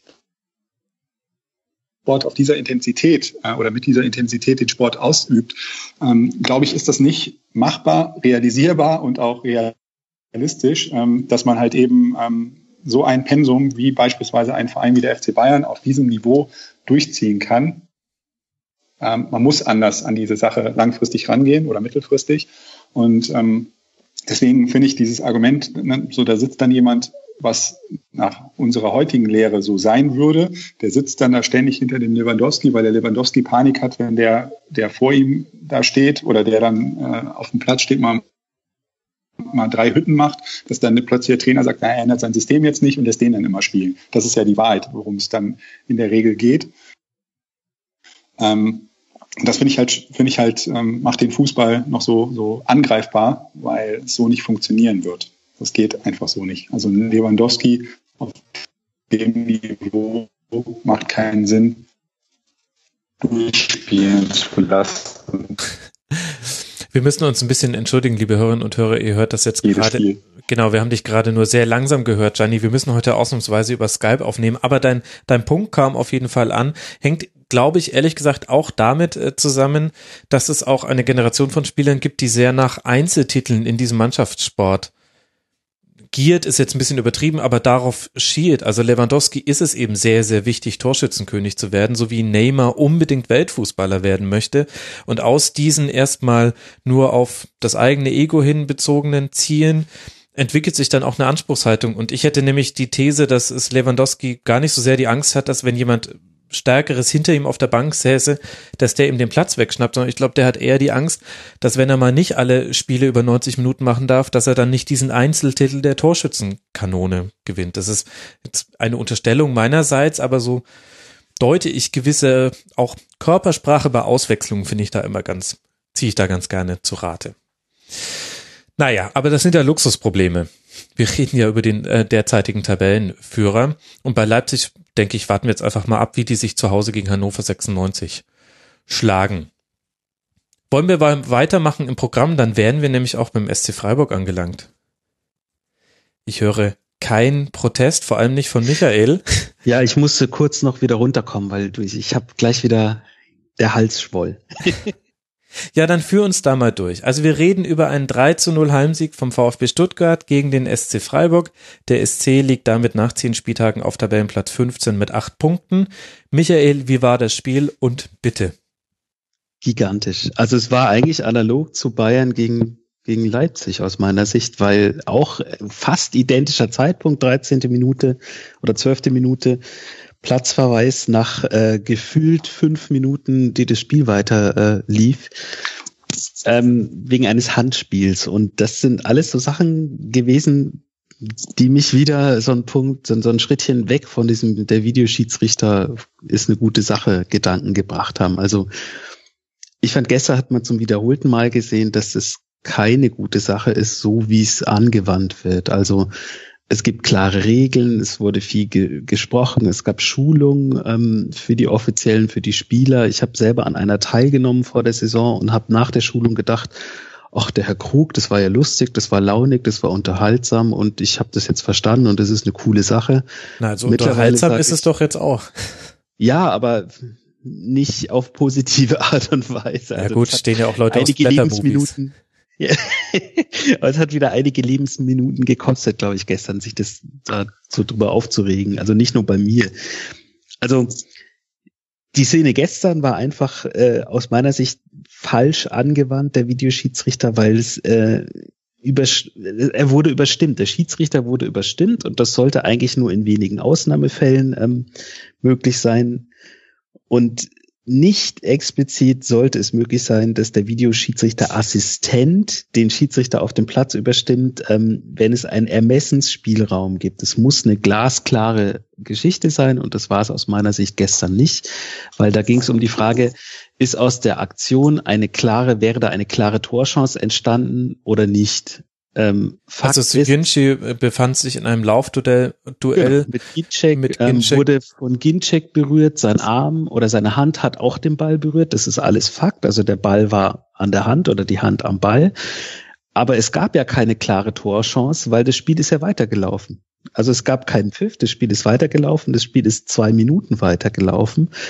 Und Suyunchu war die gesamte Zeit mit seinem Körper zwischen dem Ball und dem Angreifer Ginczek. Das heißt, die klare Torchance, die, die gab es gar nicht. Also gab es auch keine klare Fehlentsch äh, oder Fehleinschätzung vom Schiedsrichter. Und trotzdem wurde er dann nach zwei Minuten, nachdem der Ball dann irgendwann mal im Aus war, quasi angefunkt, ja, geh bitte zum Rand, schaust dir nochmal an. Und dann geht er zurück. Es gibt Freistoß, 100 Meter von der Stelle, wo der Ball gerade ins Ausgespielt wurde. Und es gibt einen Platzverweis und keiner weiß warum. Im Stadion nicht, zu Hause nicht ich habe gestern gearbeitet, äh, ich habe Fußball geschnitten tatsächlich, ich habe mir das Spiel dann reingeladen und habe das Frame für Frame nochmal angeschaut. Ich habe dann immer noch nicht gewusst, warum es eine rote Karte gab und witzigerweise habe ich in Köln gearbeitet ähm, mhm. und alle Leute, die an dieser Produktion beteiligt waren, an dieser Bundesliga-Produktion, an der ich gearbeitet habe, alle haben gesagt, nee, keine rote Karte ist es totaler Quatsch. Inklusive der Leute, die jede Woche diesen Videoschiedsrichter verteidigen und sagen, ja, lass das mal laufen, das ist eine gute Sache. Also alle, die in diesem Gebäude gearbeitet haben, haben gesagt, nee, ist keine rote Karte. Aber der Herr Zweier war Videoschiedsrichter und hat auch in diesem Gebäude gearbeitet und er war der Einzige, der gesagt hat, nee, Fehlentscheidung, der muss vom Platz. Und das ist eben das, was ich so ein bisschen schade finde. Es gibt klare Regeln, nach denen kann man es auslegen. Es sind aber, und da zitiere ich den Gianni von eben, aus einer komplett anderen Situation, es sind am Ende dann Menschen, die das entscheiden und dann passieren trotzdem Fehler. Und dann habe ich es ganz ehrlich lieber, dass der Fehler auf dem Platz geschieht und es ist eine Fehlentscheidung und da hat man eine Tatsachenentscheidung und muss damit leben und es ist so, wie es immer war, als dass eine Entscheidung getroffen wird, die von oben revidiert wird und keiner weiß, was passiert ist. Also diese Kommunikationswege, die sind nicht nachvollziehbar und es wird auch nicht gerechter. Das war ja das Argument. Es wird dann gerechter, alles wird erkannt. Jetzt haben wir einen komischen Platzverweis, wo der äh, Schiedsrichter Stieler nach dem Spieler selber gesagt hat, Wenn ich es mir jetzt nochmal angucke mit Abstand und Ruhe, äh, habe ich auch Zweifel. Das ist ein bisschen komisch, finde ich, weil er hat sich ja nochmal angeschaut, nachdem er zurückgepfiffen wurde.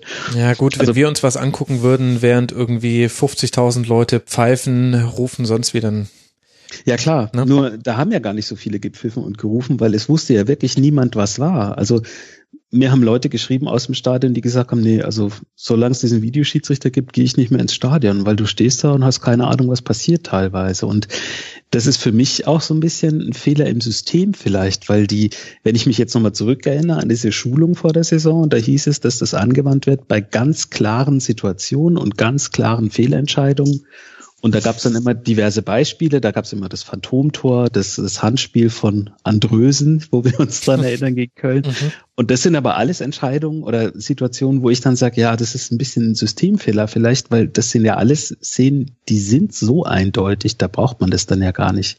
Also eine Situation, wo es wirklich jeder sieht, da ist es dann ja klar, da kann man ja dann sagen, kurz Stopp, das war nix und neu ist. Aber diese Situation, die gab es für mich in dieser Saison noch nicht es gab eher Situationen, wo ja auf Verdacht mal geschaut wurde. Es gab Situationen, die danach falsch entschieden wurden. Also wir hatten zum Beispiel auch ein Gegentor äh, in dem Spiel gegen Hoffenheim mit einer klaren Abseitsentscheidung.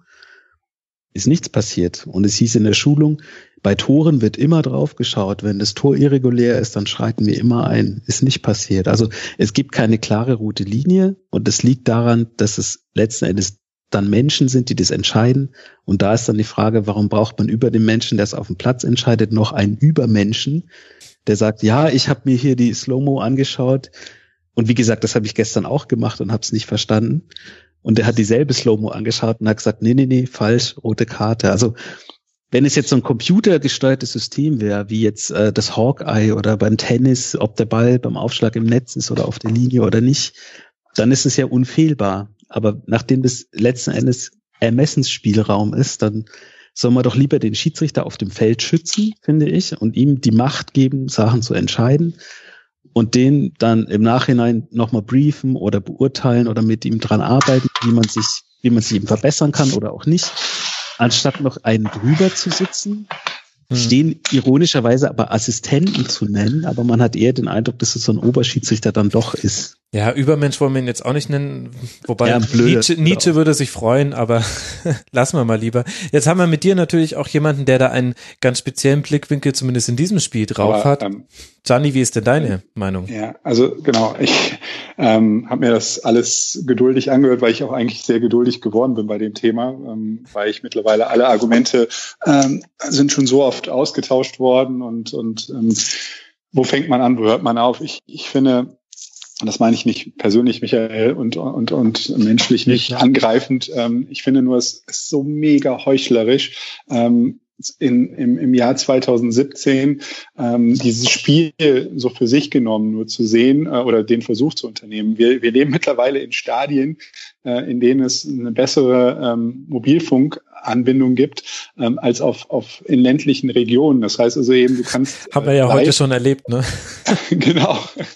Du kannst äh, du kannst live im Stadion, ja, kannst du dir alles anschauen und ähm, das ist ja auch alles schon geschehen und, und ähm, Menschen kommen zu Entscheidungen, kommen zu sehr unterschiedlichen Entscheidungen und schwuppdiwupp ähm, bist du da in dieser, in dieser Soße drin. Ich glaube, auch da müssen wir einfach über, und das hast du ja auch angesprochen, über einen Systemfehler einfach reden und über einen Entwicklungsprozess, der ähm, dann tatsächlich aber auch ähm, losgetreten werden muss.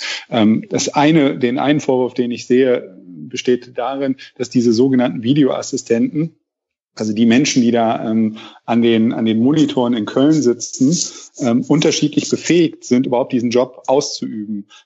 Will heißen, ein toller äh, Feldschiedsrichter muss noch lange kein toller Videoschiedsrichter sein. Das ist einfach für mich ähm, ein so komplett anderes Genre, um was es da geht, ähm, dass ich glaube eben nicht ähm, der vermeintlich beste oder aus diesem Pool von 28 äh, oder wie viel auch immer Schiedsrichtern ähm, einer da rausgepickt werden müsste, sondern dass es da einfach Spezialisten für geben muss, die diesen Job übernehmen. Ähm, es muss natürlich auch hierarchisch irgendwie ganz anders geklärt sein. Es darf nicht sein, dass da ähm, Onkel Helmut ähm, in Köln wie äh, Captain Ahab äh, da irgendwie auf seiner Brücke hin und her ähm, marschiert und äh, nach dem Motto ein bisschen überspitzt gesagt einzelnen äh, Videoschiedsrichtern auf, dem, äh, auf die Schulter tippt und sagt ähm, als Supervisor ähm, mit den beiden anderen Supervisoren, die es da noch gibt, ähm, so das so soll's laufen und so soll's laufen. Ähm, das sind alles systematische Fehler und dann glaube ich ist das groß größte Problem ist Transparenz.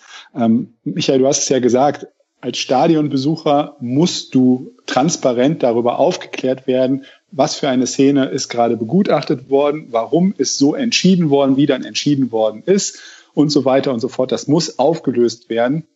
Das ist natürlich nicht so einfach wie beim Tennis, wie beim Hawkeye, wo es im Prinzip nur Patsch eine Situation gibt, aus oder, oder nicht aus. Klar, es ist komplexer, aber du musst die Leute mitnehmen. Du musst Transparenz schaffen, du musst einfach auch über die Video-Walls arbeiten. Das müssen die Schiedsrichter einfach äh, mit, finde ich, aus meiner Sicht, äh, mit in ihr Aufgabenportfolio mit übernehmen. Sonst macht das überhaupt alles keinen Sinn. Also keiner hat was davon, dass der, dass der ähm, Schiedsrichter da so diese imaginäre Bewegung macht, äh, dass er einen Videobeweis entweder anfordert oder an, nicht angefordert hat, dann mal in verschiedenen Situationen rausrennt, sich das selber anschaut, mal verlässt er sich auf das, was der Videoschiedsrichter ihm ähm, souffliert hat.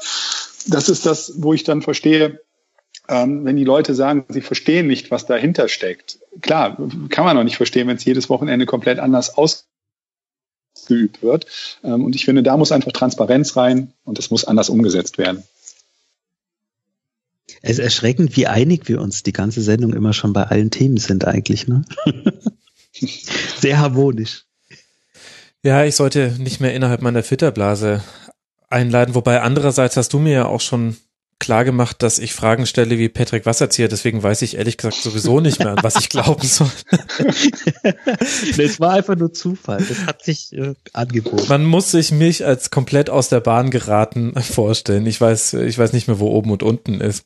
Aber vielleicht noch ganz kurz zu diesem Video, ja. äh, Video Assistant Referee, wie es ja heißt. Ähm, was mich halt wirklich wundert, ist, ähm, dass das in der deutschen Bundesliga ausprobiert wird und dass wir komplett entgegen dem Klischee des Deutschen da handeln. Es ist nämlich total unpräzise und funktioniert nicht, obwohl, und das werden vielleicht einfach gar nicht alle wissen, das ist ja ein Testlauf jetzt live.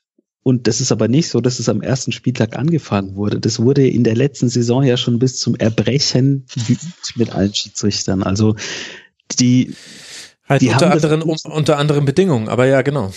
Ja, die haben das Einzige, was wahr ist, sie haben nicht eingegriffen. Aber diese ganzen Kommunikationswege, das wurde alles gemacht, heimlich, sage ich mal, oder ohne dass das eben verwendet wurde. Aber das ist alles nicht so, ja, die müssen sich da erst dran gewöhnen. Und das wundert mich sehr, dass so ein Riesensystem äh, etabliert wird und dass das so überhaupt gar nicht funktioniert, weil es halt auch wirklich Aber keinen roten Faden gibt, aus meiner Sicht. Also es gibt Schulungen für Spieler, es gibt Schulungen für uns Medienleute, es gibt Schulungen für die Sportmanager oder Sportdirektoren, wie auch immer, für die Trainer. Und es ist aber so, dass man bei dieser Schulung war und gleich am ersten Spieltag Sachen passieren, wo man denkt, aber die haben doch gesagt, genau das passiert nicht.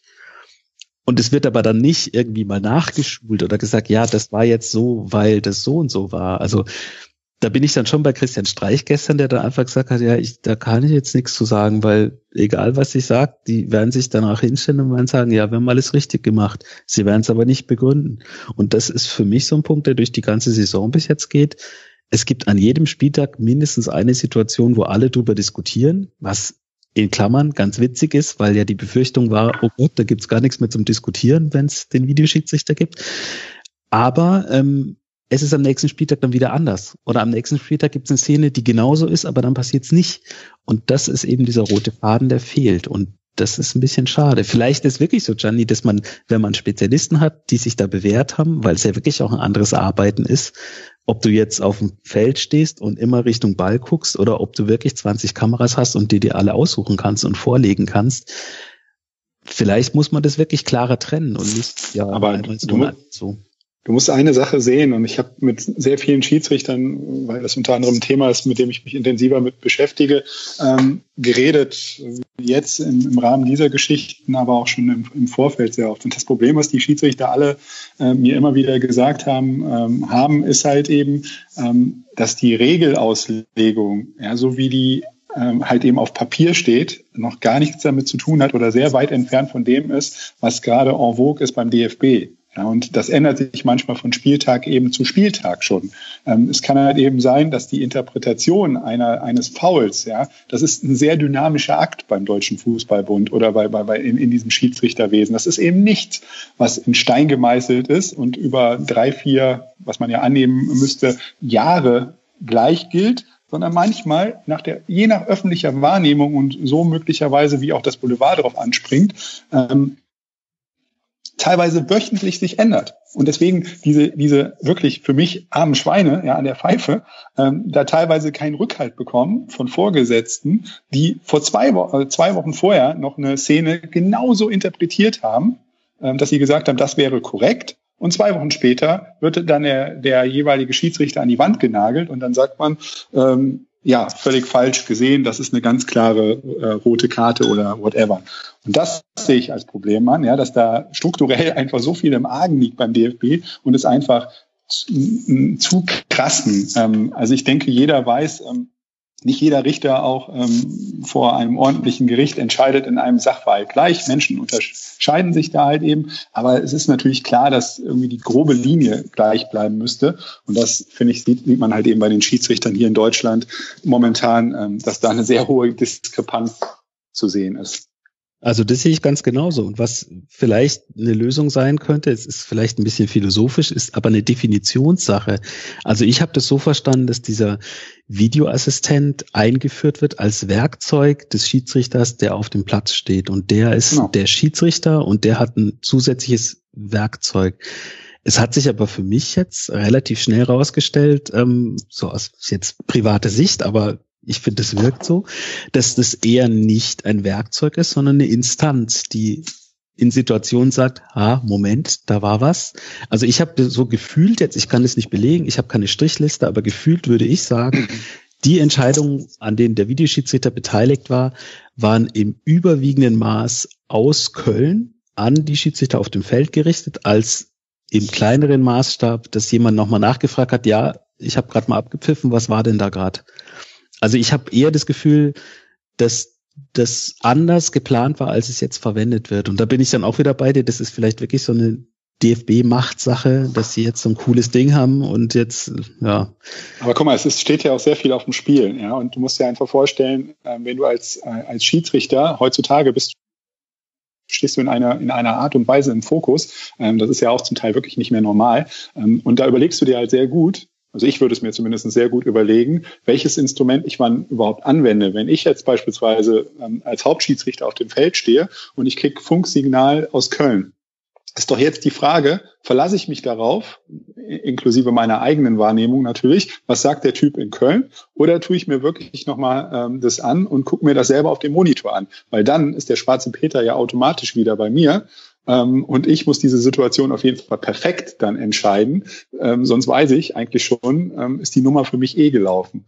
Und ähm, ich, ich finde, da ist halt so ein Verschiebebahnhof auch drin. Und man sieht, das wird ja nicht als Team gesehen, sondern nee, der stimmt, eine schiebt ja. nur auf den anderen. Ja, und der sagt dann, ja, die in Köln haben so entschieden, ähm, die blinde Nuss in, in, auf dem Feld XY ist nicht mehr selbst ähm, an diesen Monitor gegangen weil man sagt, das Spiel darf auch nicht so lange unterbrochen werden. Andererseits, eben, Michael, kam ja auch von dir das Argument, nach so und so viel Sekunden, Minuten, wie auch immer, ist erst das Spiel überhaupt unterbrochen worden. Ähm, ich möchte gerne dann auch die Diskussion ständig sehen, wenn dann der Schiedsrichter wirklich in dem Moment, in dem diese strittige Situation passiert, sofort das Spiel unterbinden würde, was dann passiert. Er kann es ja nach jetziger Rechtslage halt eben erst in dem Moment unterbinden, wenn das Spiel unterbrochen ist. Also oder beziehungsweise stoppen, sagen, äh, bitte kein Wiedereinwurf oder Freistoß. Ähm, so ist es halt momentan noch geregelt. Und deswegen kann es halt manchmal passieren, aus welchen Umständen auch immer, dass ein Spiel halt drei Minuten weiterläuft und erst dann halt eine Spielunterbrechung ähm, vonstatten gegangen ist. Ja, also wie gesagt, ich finde einfach, dass, dass manche Ansprüche einfach an, an, das, an, das, an das Kind Videobeweis zu hoch ähm, gestellt sind. Das liegt halt eben auch schon an diesem unglücklichen Namen Videobeweis, wie wir den hier in Deutschland verwenden. Mhm. Man hat halt eben den Anspruch an einen Beweis, dass er halt eben in gewissermaßen Endgültigkeit besitzt und auch, auch Neutralität irgendwie hat.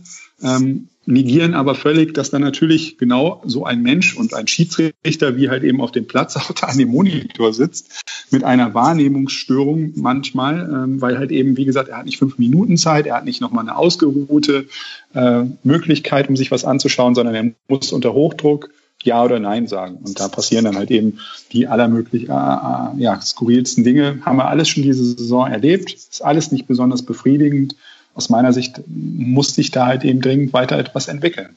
Mhm. Und es gibt jetzt noch die Möglichkeit, das jetzt zu testen. Aber wisst ihr, wir haben jetzt viele Wahrheiten hier angesprochen. Eine Wahrheit ist aber auch, eigentlich wollten wir doch über den SC Freiburg sprechen. Und gerade weil wir heute ein paar technische Probleme hatten und später anfangen konnten, sehe ich gerade die hinteren Segmente zusammenschrumpfen. Deswegen wollen wir vielleicht nicht wieder aufs Sportliche zurückkommen. Michael, ordne doch bitte mal die Saison jetzt für euch ein. Also dieses Spiel, wie das gelaufen ist und dass das dann auch so ein bisschen außerhalb der Wertung läuft, weil du hast ja schon rausgearbeitet. Ähnliche Situation wie bei Raba Leipzig mit der roten Karte. Dann war es schwierig zu spielen, aber lass mal den Bogen größer machen. 15. Tabellenplatz habe ich gesagt, ein Sieg erst, zu Hause gegen Hoffenheim 3 zu 2, fünf Unentschieden. Das macht insgesamt acht Punkte. Wie läuft's denn beim SC? Ruhig und gemächlich, alles nach Plan, würde ich sagen. Also das ist doch nicht der Plan. Der Plan ist drin zu bleiben und im Moment ist man über den zwei Strichen unten. und man hat vielleicht auch wieder jetzt äh, bei, beim Hoffenheim-Spiel gesehen, äh, wer uns einfach fehlt in dieser Saison. Also Grifo und Philipp sind weg. Das war klar, dass man die nicht eins zu eins sofort ersetzen kann. Und ähm, wir haben als Verein eher das Problem, wie jetzt hatten wir eben in dem Segment bei Bayern diese Stürmersuche. Also wir haben eher grundsätzlich das Problem, überhaupt irgendeinen Spieler äh, zu bekommen in diesem Sommer gehabt, weil jede Menge Crazy Money da war aus England, aus China und alle Dollarzeichen in den Augen hatten, weil, oh, die spielen Europa League. Da können wir andere Summen aufrufen. Und dann noch die Sondersituation, dass viele größere Vereine tatsächlich sich dann eher die Spieler 15 bis 26 geholt haben, die bei uns eher an der ersten Mannschaft oder in der ersten Mannschaft drin gewesen wären. Also es war schwierig, Neuzugänge zu bekommen. Die Neuzugänge, die da sind, sind alle recht spät gekommen und die brauchen immer so eine Anlaufphase bei uns. Deswegen hoffen eigentlich alle bei uns drauf, dass die Rückrunde dann total rockt. Und äh, deswegen sind wir tatsächlich voll im Soll mit Platz 15 jetzt über den beiden ominösen Strichen von unten in der Tabelle. Und wie ist die Bewertung rund um Christian Streich? Du hast vorhin ja schon angesprochen, dass er sich auch diesmal wieder geäußert hat in der ihm eigenen Art gegenüber Schiedsrichtern und so weiter. Ich merke bei vielen Fußballfans, die dem SC nicht so nahe stehen, dass sich da so ein bisschen das Bild von Christian Streich wandelt, wieder ein bisschen negativer, auch weil man, also er hatte mal eine Zeit, wo er ein bisschen ruhiger war an der Seitenlinie. Das ist wieder völlig weg, meiner Beobachtung nach. Ja, das ist völlig weg. Ich erinnere mich da an unsere letzte Aufnahme, wo wir genau das gesagt haben. Oh, das macht er ja gar nicht mhm. mehr. Aber da war er gerade frisch als Tabellenführer aufgestiegen. Da gab es auch gar keine Anlässe. Und jetzt ist es eben so, es laufen viele Dinge, die er nicht beeinflussen kann, einfach ein bisschen komisch. Verletzungen, Sperren. Also an dieser Soyuncu-Sache, dem Platzverweis am Sonntag, was daran natürlich noch besonders bitter ist, ähm, wir hatten vor dem Spiel gegen Stuttgart noch zwei fitte Innenverteidiger. Jetzt haben wir noch einen und der hat äh, im vorletzten Spieltag das erste Mal überhaupt Bundesliga gespielt. Also das hat er nach dem Spiel auch gesagt und das kaufe ich ihm auch voll ab. Das ist jetzt kein, kein lustiger Spruch er ist ein Stückchen jetzt ratlos, was er mit den Jungs macht unter der Woche, weil die haben ja nichts, also die auf dem Platz dann bis zum Ende waren, die haben ja nichts richtig, wirklich falsch gemacht. Klar, individuelle Fe Fehler von den Gegentoren, aber wenn du immer einer weniger bist, kann das eben passieren. Ähm, ja, vielleicht hilft es da so ein bisschen wie Augsburg in Bremen gespielt hat, einfach so weiterzuarbeiten wie bisher, weil man eben noch über diesem Strich ist und da auch bleiben will, dass man einfach sagt, okay, wir machen einfach weiter. Die Spiele waren ja jetzt, die verloren wurden, bis auf Ausnahmen, nicht wirklich schlecht auch. Ähm, und wir haben gegen die Top 4 der letzten Saison, die Spiele sind schon rum in der Hinrunde ja. und dann schauen wir eben, was jetzt noch kommt. Also am Wochenende unser Lieblingsgegner. Ich glaube, gegen niemanden haben wir so oft gewonnen wie gegen Schalke. Jetzt habe ich es wahrscheinlich verflucht, aber das gibt so ein bisschen Anlass zur Hoffnung, dass da noch was geht. Und ähm, man spielt eben auch noch gegen viele Mannschaften, die man am Ende eben lieber hinter sich hätte. Das ist auch so ein bisschen das, wo ich sage, ja, jetzt warten wir mal und wenn Bremen sagt, wir wollen den Schnitt machen und nach zehn Spieltagen mal schauen, wo wir sind, dann sage ich bei uns, wir machen den vielleicht lieber nach 17 Spieltagen und schauen, wo wir dann sind. Und zur Rückrunde sind dann die Neuzugänge vielleicht so wirklich integriert und alle fit, dass dann wirklich äh, das noch ein bisschen anders und ein bisschen besser läuft, punktemäßig auch. Es waren ja auch Spiele dabei, die nicht gewonnen wurden, mhm. wo man aber auch eigentlich gesagt hat, ja, gegen Hannover, auch in Bremen oder gegen Hertha, ja, hätte man durchaus von den drei Spielen vielleicht zwei gewinnen können auch. Und ist deine Ruhe stellvertretend für das Umfeld? Ich glaube schon. Also ich wohne natürlich sehr weit weg vom Umfeld, aber ich, ich habe jetzt nicht das Gefühl, du hast eben von deiner Twitter-Bubble gesprochen. Ich habe ja auch eine und ich habe nicht das Gefühl, dass da alle jetzt total am Rad drehen oder auch ja, es gibt vielleicht mal drei Leute, die auf der auf der Haupttribüne pfeifen, wenn ein Rückpass kommt, aber da den kann ich dann auch nicht helfen. Also ich habe allgemein schon das Gefühl, dass es sehr sehr ruhig ist bei uns, weil eben auch jeder weiß, die Gehaltstabelle der Bundesliga, wer ist gegangen im Sommer, wer ist gekommen im Sommer. Also ich würde jetzt nicht sagen, dass wir äh, ein gebildetes Publikum haben, aber ich würde schon sagen, dass alle ungefähr wissen, was was Phase ist bei uns und ähm, dass man es einordnen kann, wie es gerade läuft. Also es war ja jetzt unter der Woche war die Mitgliederversammlung, mhm. da ist ja auch niemand auf die Barrikaden gegangen. Es war eine sehr harmonische Veranstaltung wo die Damenmannschaft auch sehr gefeiert wurde, die ja auf Champions League Kurs ist. ähm, und man muss vielleicht dann einfach sagen, okay, dann trösten wir uns damit als Fan. Nee, Spaß beiseite. Also so strukturell ist ja einiges, was bei uns sehr gut läuft im Moment und die aktuelle sportliche Lage ist jetzt auch nicht total mies, deswegen ist das Umfeld nach wie vor ruhig. Okay, ich sehe schon, da muss ich mir dann ein Update in der Winterpause holen und dann können wir da näher drüber sprechen. Aber es ist ja auch alles sehr einleuchtend und ehrlich gesagt, da ich dir auch in keinem Punkt widersprechen möchte, sowohl was die Bewertung vergangener Spiele eingeht, angeht, als auch was so die Bewertung der Kaderstruktur angeht, denke ich, wir gucken einfach, wie sich der SC weiterentwickelt und wie sich der Halsschlagader von Christian Streich weiterentwickelt, welchen Umfang und Durchmesser sie haben wird. Über den VfB, liebe Hörerinnen und Hörer, reden wir in der nächsten Folge mal ausführlich. Das tut mir leid, da kommen wir jetzt nicht mehr zu, aber wir müssen ein bisschen aufs Gaspedal treten. Deswegen lässt uns jetzt dann über den nächsten Gegner des VfB Stuttgart sprechen, nämlich Hamburg. Die haben gespielt bei Hertha BSC und 2 zu 1 verloren. Und mir tut ja Fiete Ab total leid, Gianni. Der ist 17 Jahre alt und die Sportschau zum Beispiel sagt jetzt schon im Beitrag, der zum Spiel hinführt, es wäre einer der besten, nicht nur Deutschlands, sondern der Welt. Also gemeint ist einer der besten Stürmer. Und mir ist das ehrlich gesagt zu viel selbst wenn er ja dann auch noch schön in die Storyline reinpassend jetzt sein erstes Tor geschossen hat bei diesem Auswärtsspiel. Aber ähm, ich mag das irgendwie nicht, auf einen 17-Jährigen jetzt eine solche Erwartungshaltung zu legen. Ja, aber das ist halt, ähm, muss man sagen, ähm, ja, halt eine Zeitgeistfrage, mhm. ähm, wo ich ausdrücklich nicht nur sage, es ist äh, eine Geschichte, wo sich die Medien an die Nase fassen müssen. Ähm, bei Twitter erlebt man es ja auch jedes Wochenende oder jeden Tag aufs Neue wieder ähm, hochgeschrieben und, und dann wieder ähm, in den Boden gestampft wird ähm, mit, mit verschiedenen Dingen.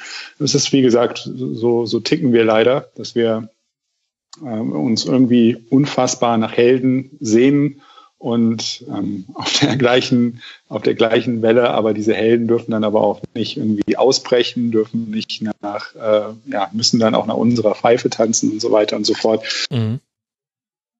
Ja, absolut. Ich bin, finde auch, dass ähm, früher früher gab es mal diesen ja sehr antiquierten Gedanken, dass man über einen gewissen Zeitraum eines wirklich gesteigerten Kalibers auch nach wie vor ähm, Koffer getragen haben und, und irgendwie Schuhe von anderen sauber gemacht haben als Zeichen der, des Respektes, des Gegenseitigen.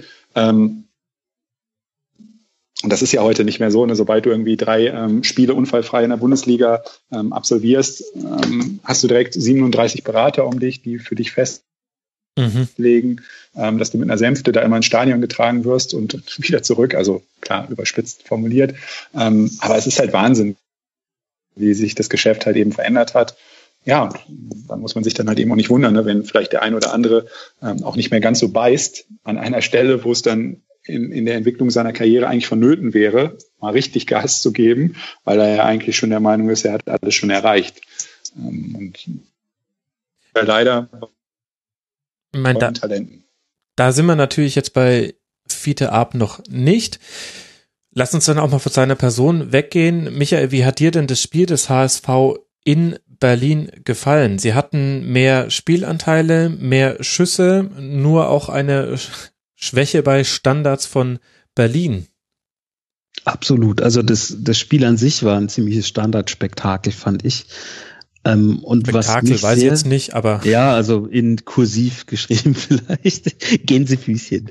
Und ähm, was mich so ein bisschen gewundert hat, ist, ähm, dass Gistol gewechselt hat, dreimal relativ kurz hintereinander und dann da ein ganz anderer HSV ähm, gespielt hat. Also vielleicht so eine kleine Analogie zu dem, was wir vorhin hatten, das Leverkusen-Spiel in Gladbach. Mhm wo man sich einfach gedacht hat, ja, hä, warum denn nicht, nicht gleich so? Also ich hatte so ein bisschen das Gefühl, ähm, wenn die jetzt noch fünf, sechs, sieben Minuten weiterspielen, dann dreht Hamburg das noch tatsächlich. Also die haben am Ende dann richtig spielerisch nach vorne gespielt und da hatte ist die Hertha dann geschwommen.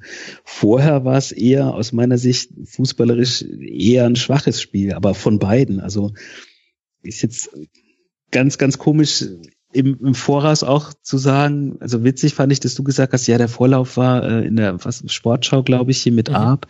Witzige Geschichte, weil, also ich habe das Spiel eine Zusammenfassung geschnitten für eine andere Sendung und da war es so im Briefing vor der Sendung, ähm, dass uns gesagt wurde, ja, so die Geschichte des Spiels ist, und dann waren wir schon ganz aufgeregt, weil uns selber wäre keine eingefallen, ganz ehrlich. Mhm. Die Geschichte des Spiels ist, die beiden größten Städte Deutschlands spielen gegeneinander. und wir schauen uns an und denken, ja, okay. Dann, und da war es dann aber tatsächlich so, dass das Spiel auch das so ein bisschen wiedergespiegelt hat, dass es nicht wirklich die Geschichte gab, bis mhm. dann eben der 17-Jährige getroffen hat. Also hätte man dann natürlich noch wieder umstellen können, alles, aber da gibt's ja, ist ja alles zeitkritisch, das ging dann auch nicht. Und ähm, ja, also das war jetzt nicht das, das Spiel Europa League Teilnehmer gegen, ja, weiß ich, gesicherte Mittelfeldmannschaft. Das war, war schwach von beiden und wirklich Standard, Standard, Standard. Und die eine Mannschaft war offensiv schwach bei Standards, die andere Mannschaft war defensiv eher schwach bei Standards. Und plötzlich mit drei Wechseln läuft es dann doch ganz anders. Also das war, war ein bisschen komisch zu sehen, dass es auch spielerisch gegangen wäre beim HSV, weil eigentlich, es gab jetzt auch bei beiden Mannschaften einen Stürmer auf dem Platz, der einfach seit gefühlt 100 Jahren nicht getroffen hat mit Ibisevic, mit Wood. Die waren auch beide komplett abgemeldet, auch bei Standards. Mhm. Und dann geht's dann trotzdem bloß äh, spielerisch nach vorne und der Junge trifft dann eben und man sieht, was hätte alles sein können, wenn er vielleicht von Anfang an gespielt hätte. Aber ja, konjunktiv, man weiß es nie. Das ist das, woran man sich, glaube ich, festhalten kann als HSV-Fan. Der HSV liegt ja immer noch auf dem Relegationsplatz mit sieben Punkten, aber habe ich schon in der letzten Woche gesagt, aber ich wiederhole mich gerne nochmal mit dem neuen Beweismaterial aus dem Spiel gegen Hertha. Arp und Ito haben wirklich eine andere Qualität in die Vorwärtsbewegung reingebracht.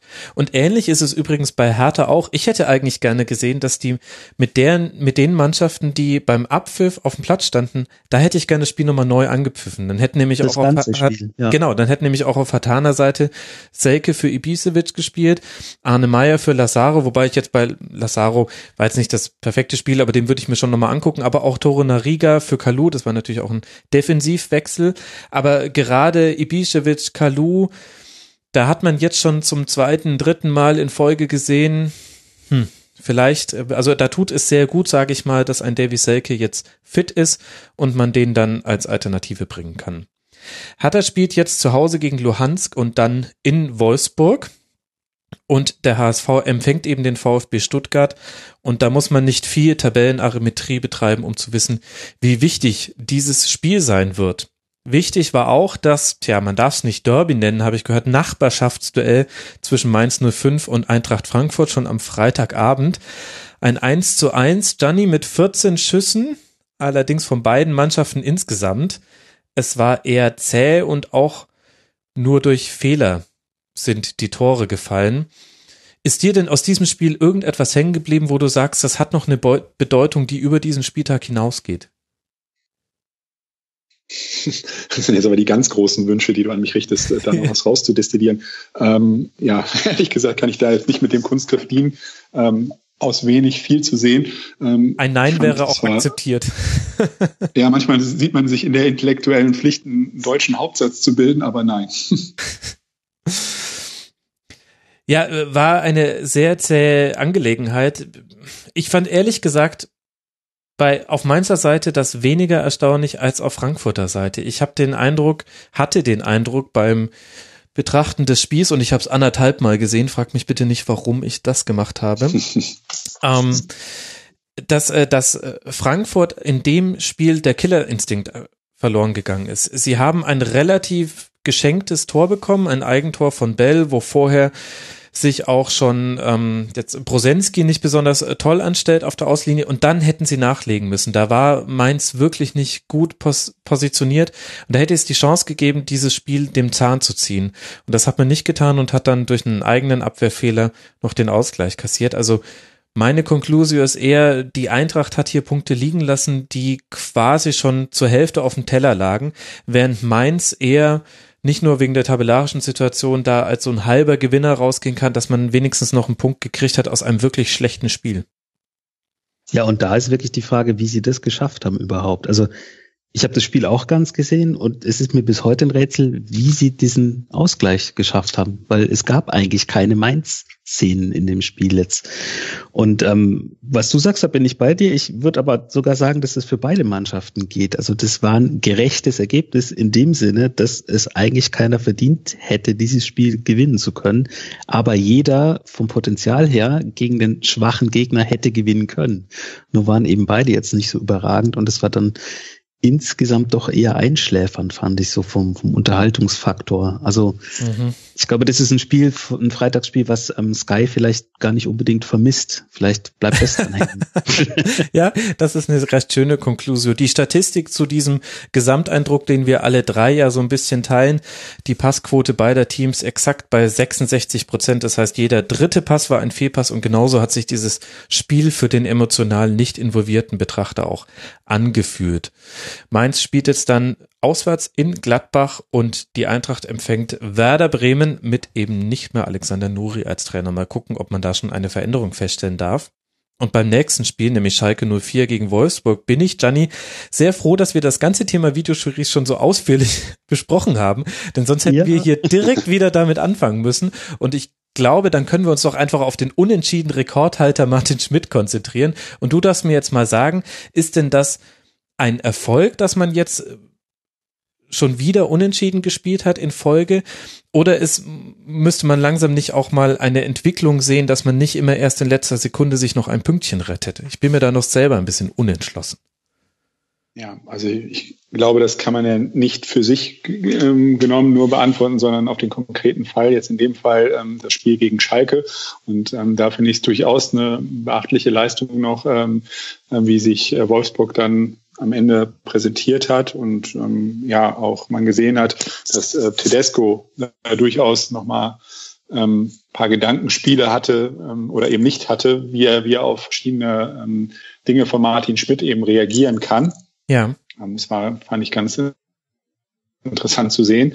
Ähm, von daher, klar, jetzt auf lange Sicht gesehen, ähm, ohne dieses konkrete Spiel ähm, zu sehen, kann man natürlich die Forderung stellen, dass es ganz toll wäre, ähm, auch mal die volle Ausbeute irgendwo zu holen.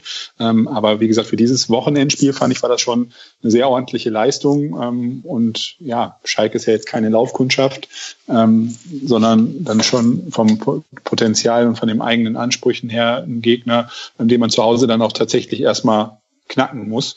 Und von daher fand ich, war das schon ähm, ordentlich und fand die Handschrift von Martin Schmidt ist deutlich ablesbar. Mhm. Ähm, der hat sich da schon einiges einfallen lassen ähm, hat eine Mannschaft, die ich ähm, als sehr chaotisch empfunden habe, ähm, wieder, wieder sehr auf Linie gebracht ähm, und, und da so ein paar Dinge eingebaut, die ich ja schon sehr interessant finde von ihm. Ähm, und von daher glaube ich, ist das jetzt, Michael hat es eben an einem anderen äh, Zusammenhang gesagt, es ist eine Frage jetzt der Zeit, der Entwicklung. Ähm, und ich glaube, es war bei Heiko herrlich, ne, dass man dann auch ähm, da an der Stelle sagen kann und sollte, dass manche Dinge auch wirklich ein bisschen Entwicklung brauchen. Ja. Ähm, und spannend wird zu sehen sein, ist jetzt natürlich die ganz große Keule, ich weiß, aber wenn sie dann wirklich aus der Winterpause rauskommen und mal so eine gesamte Vorbereitung oder jedenfalls Teile davon dann mit ihm mitgemacht haben, wie sich dann Wolfsburg präsentieren wird. Bis dahin ist es jetzt natürlich auch viel Flickschusterei. Ja, stimmt, den Eindruck habe ich auch. Was sind denn so die Dinge, die du an Martin Schmidts Handschrift beobachtest, die du als interessant bezeichnen würdest? Also ich finde, es ist straffer geführt. Ähm, also es ist äh, in der taktischen Ausrichtung es ist deutlich klarer als ähm, also auch in dem in der Positionsverliebtheit, ähm, wie er wie er die rausarbeitet, die einzelnen Positionen. Erstaunlich eigentlich, oder, dass dass Jonker das weniger gut geschafft hat mit seinem niederländischen Stil als jetzt Martin Schmidt. Aber ich würde dir da voll zustimmen.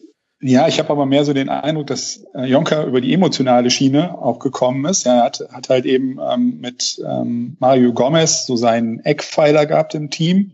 Ähm, die beiden, die sich ja auch ähm, schon kannten, irgendwie äh, hatten eine besondere Beziehung zueinander und viel hat er ja auch für ihn dann ähm, gerettet, sag ich mal, oder, oder auch ähm, mhm. ja, die Kohlen aus dem Feuer geholt und ähm, halt aber so, er hat dann ein bisschen vernachlässigt, dass es halt eben noch ein paar andere dann auf dem Platz gibt, die vielleicht auch gewichtige Rollen spielen können, sollen, müssen. Und ähm, ja, war sehr, war, aber das ist jetzt wirklich ein Eindruck, den ich natürlich auch nur aus sehr weiter Entfernung her treffen kann, ähm, war sehr emotional mehr mit dem Thema beschäftigt. Und bei Schmidt habe ich jetzt wieder so diesen Fußballlehrer-Eindruck, ähm, mhm. dass der sehr verliebt in seine Aufgabe, brennt ähm, von, von, von seiner Bergtour erholt, äh, zurückgekehrt, jetzt da wieder ähm, ja, die Extremerfahrung Wolfsburg äh, vor Augen hat und, und, und da dann ähm, einfach ja, versucht, detailverliebt ne, an, an Dingen zu arbeiten. Ja, und ich glaube, er ist einfach ein guter Trainer. Ähm, das war mein Eindruck, den ich in vielen und langen Phasen in Mainz eigentlich von ihm behalten habe und hoffe für ihn, dass er jetzt in Wolfsburg, ja, da wären wir dann wieder am Anfang unserer, unserer Gesprächsrunde. Ich weiß jetzt nicht ganz genau, wohin die wollen, für was die stehen, aber dass er auf jeden Fall mit denen glücklich wird. Mhm. Das werden wir beobachten. Der VfL jetzt nach zehn Spieltagen auf Tabellenplatz 14 mit zehn Punkten, das heißt zwei Pünktchen vor dem SC Freiburg. Und Schalke 04, Michael auf Platz 5 mit 17 Punkten aus 13 Toren, immerhin 17 Punkte rausgeholt. Unter dem Strich ja auch bisher voll im Soll. Absolut. Die werden sich halt natürlich ein bisschen traurig die Tabelle anschauen heute nach dem Spiel. Ja, oder wenn man halt in der Nachspielzeit den Ausgleich kriegt und dann die zwei Punkte mal draufrechnet, wird man vielleicht als Fan sagen, ah, verdammt. Aber ich glaube, dass die, ähm, und da sind wir auch wieder, es ist ja Wahnsinn, wie wir alles klammern können heute, auch wieder dabei. Also ich glaube, dass die so Spielvereinsphilosophiemäßig auf einem ganz guten Weg sind mit äh, Tedesco. Ähm, also da habe ich das Gefühl, dass es wesentlich stabiler ist, das Gebilde, als in der letzten Saison. Klar, 13 Punkte haben sie jetzt. In der letzten Saison waren sie ja zu dem Spiel oder zu dem Saisonzeitpunkt so ja eher in der HSV-Liga unterwegs fast. Also der hat ja den Start total verhagelt. Aber ich habe das Gefühl, dass da das, was da jetzt gerade passiert, Hand und Fuß hat, dass da auch so ein bisschen äh, Modeunwort Kaderhygiene betrieben wurde im Sommer und mit einem jungen Trainer eben jetzt was ausprobiert wird, was aus meiner Sicht, auch wieder Fernsicht, ähm, zu funktionieren scheint. Und das ist eigentlich ganz spannend zu sehen. Bin dann nur gespannt, wie es halt, ich hatte es eben schon mal beim angesprochen. SC, ja. Genau, mit unserem Lieblingsgegner, äh, ob das vielleicht wenigstens noch eine Konstante ist, die nach wie vor existiert. Ich hoffe es sehr, ehrlich gesagt. Ja, das werden wir jetzt gestaunt, gespannt, meine ich, verfolgen. Ich glaube, da hast du so einige Kicktipps verändert mit dieser Information, dass das der Lieblingsgegner ist. Und Wolfsburg darf dann als nächstes zu Hause gegen Hertha eben spielen, wie schon angesprochen. Und jetzt warte ich kurz, bis mein Assistent mir meinen Kaffee umgerührt hat und dann sprechen wir über das letzte Spiel, nämlich Hoffenheim gegen Borussia Mönchengladbach. Eine 1 zu 3 Heimniederlage. Die eine Woche verlierst du nach einer 1 zu 0 Führung in der zweiten Halbzeit 1 zu 5. Das hat Gianni vorhin ja schon angesprochen. Das war das Spiel Gladbach gegen Leverkusen. Und die nächste Woche gewinnst du nach 0 zu 1 Rückstand in der zweiten Halbzeit mit 3 zu 1. Solche Geschichten schreibt nur, ihr dürft lösen. ja. jede Sportart dieser verdammten Welt. Dani, erklär uns statt dieses lauen Witzes, was ist da passiert in Hoffenheim? Ja, lieber Patrick, ähm, hast ja mittlerweile, hast du dich ja eingependelt. ja. Ähm, ja, ich habe, ähm, muss sagen, ich habe aus, aus äh, Aberglaube oder, oder sonstigen Gründen ähm, habe ich die erste Halbzeit ähm, Real Life mir nur angeguckt. Also die habe ich mir mittlerweile angeschaut, schaut, aber aus der Live-Perspektive sozusagen ähm, nicht komplett verfolgt ähm, und war dann halt eben, bin informiert worden, dann halt eben, wir lagen zurück oder äh, Mönchengladbach lag zurück ähm, und ich hab, äh, bin gerade mitten im Hausbau und habe dann irgendwie ähm, diverse Ziegel ähm, von A nach B gespfeffert, ähm, war, war nicht so ganz mit dem Ganzen einverstanden. Naja, und die zweite Halbzeit ist dann relativ ähm, einfach zusammenzufassen. Ähm, wir haben äh, gute Unterstützung aus Freiburg sozusagen ähm, angeliefert bekommen und ähm, ja, den Unterschied hat dann am Ende Griffo ausgemacht, ne, würde ich sagen. Ähm, mhm. Das ist äh, schon äh, war schon erstaunlich, was der Bursche dann da hingelegt hat. Und ähm, ja, das hat dann am Ende, wie gesagt, den Unterschied ausgemacht. Das hat ähm, ist jemand, äh, wie man so schön sagt, wie sich wie sich Sportdirektoren das immer wünschen, ist jemand, der dann in den 1 zu 1 Situationen oder die, der in die 1 zu 1 Situation geht und unerwartete Dinge dann auch gemacht hat. Mhm. Und ähm, ja, das ist macht dann in so einem in so einem Spiel dann schon doch deutlich was aus.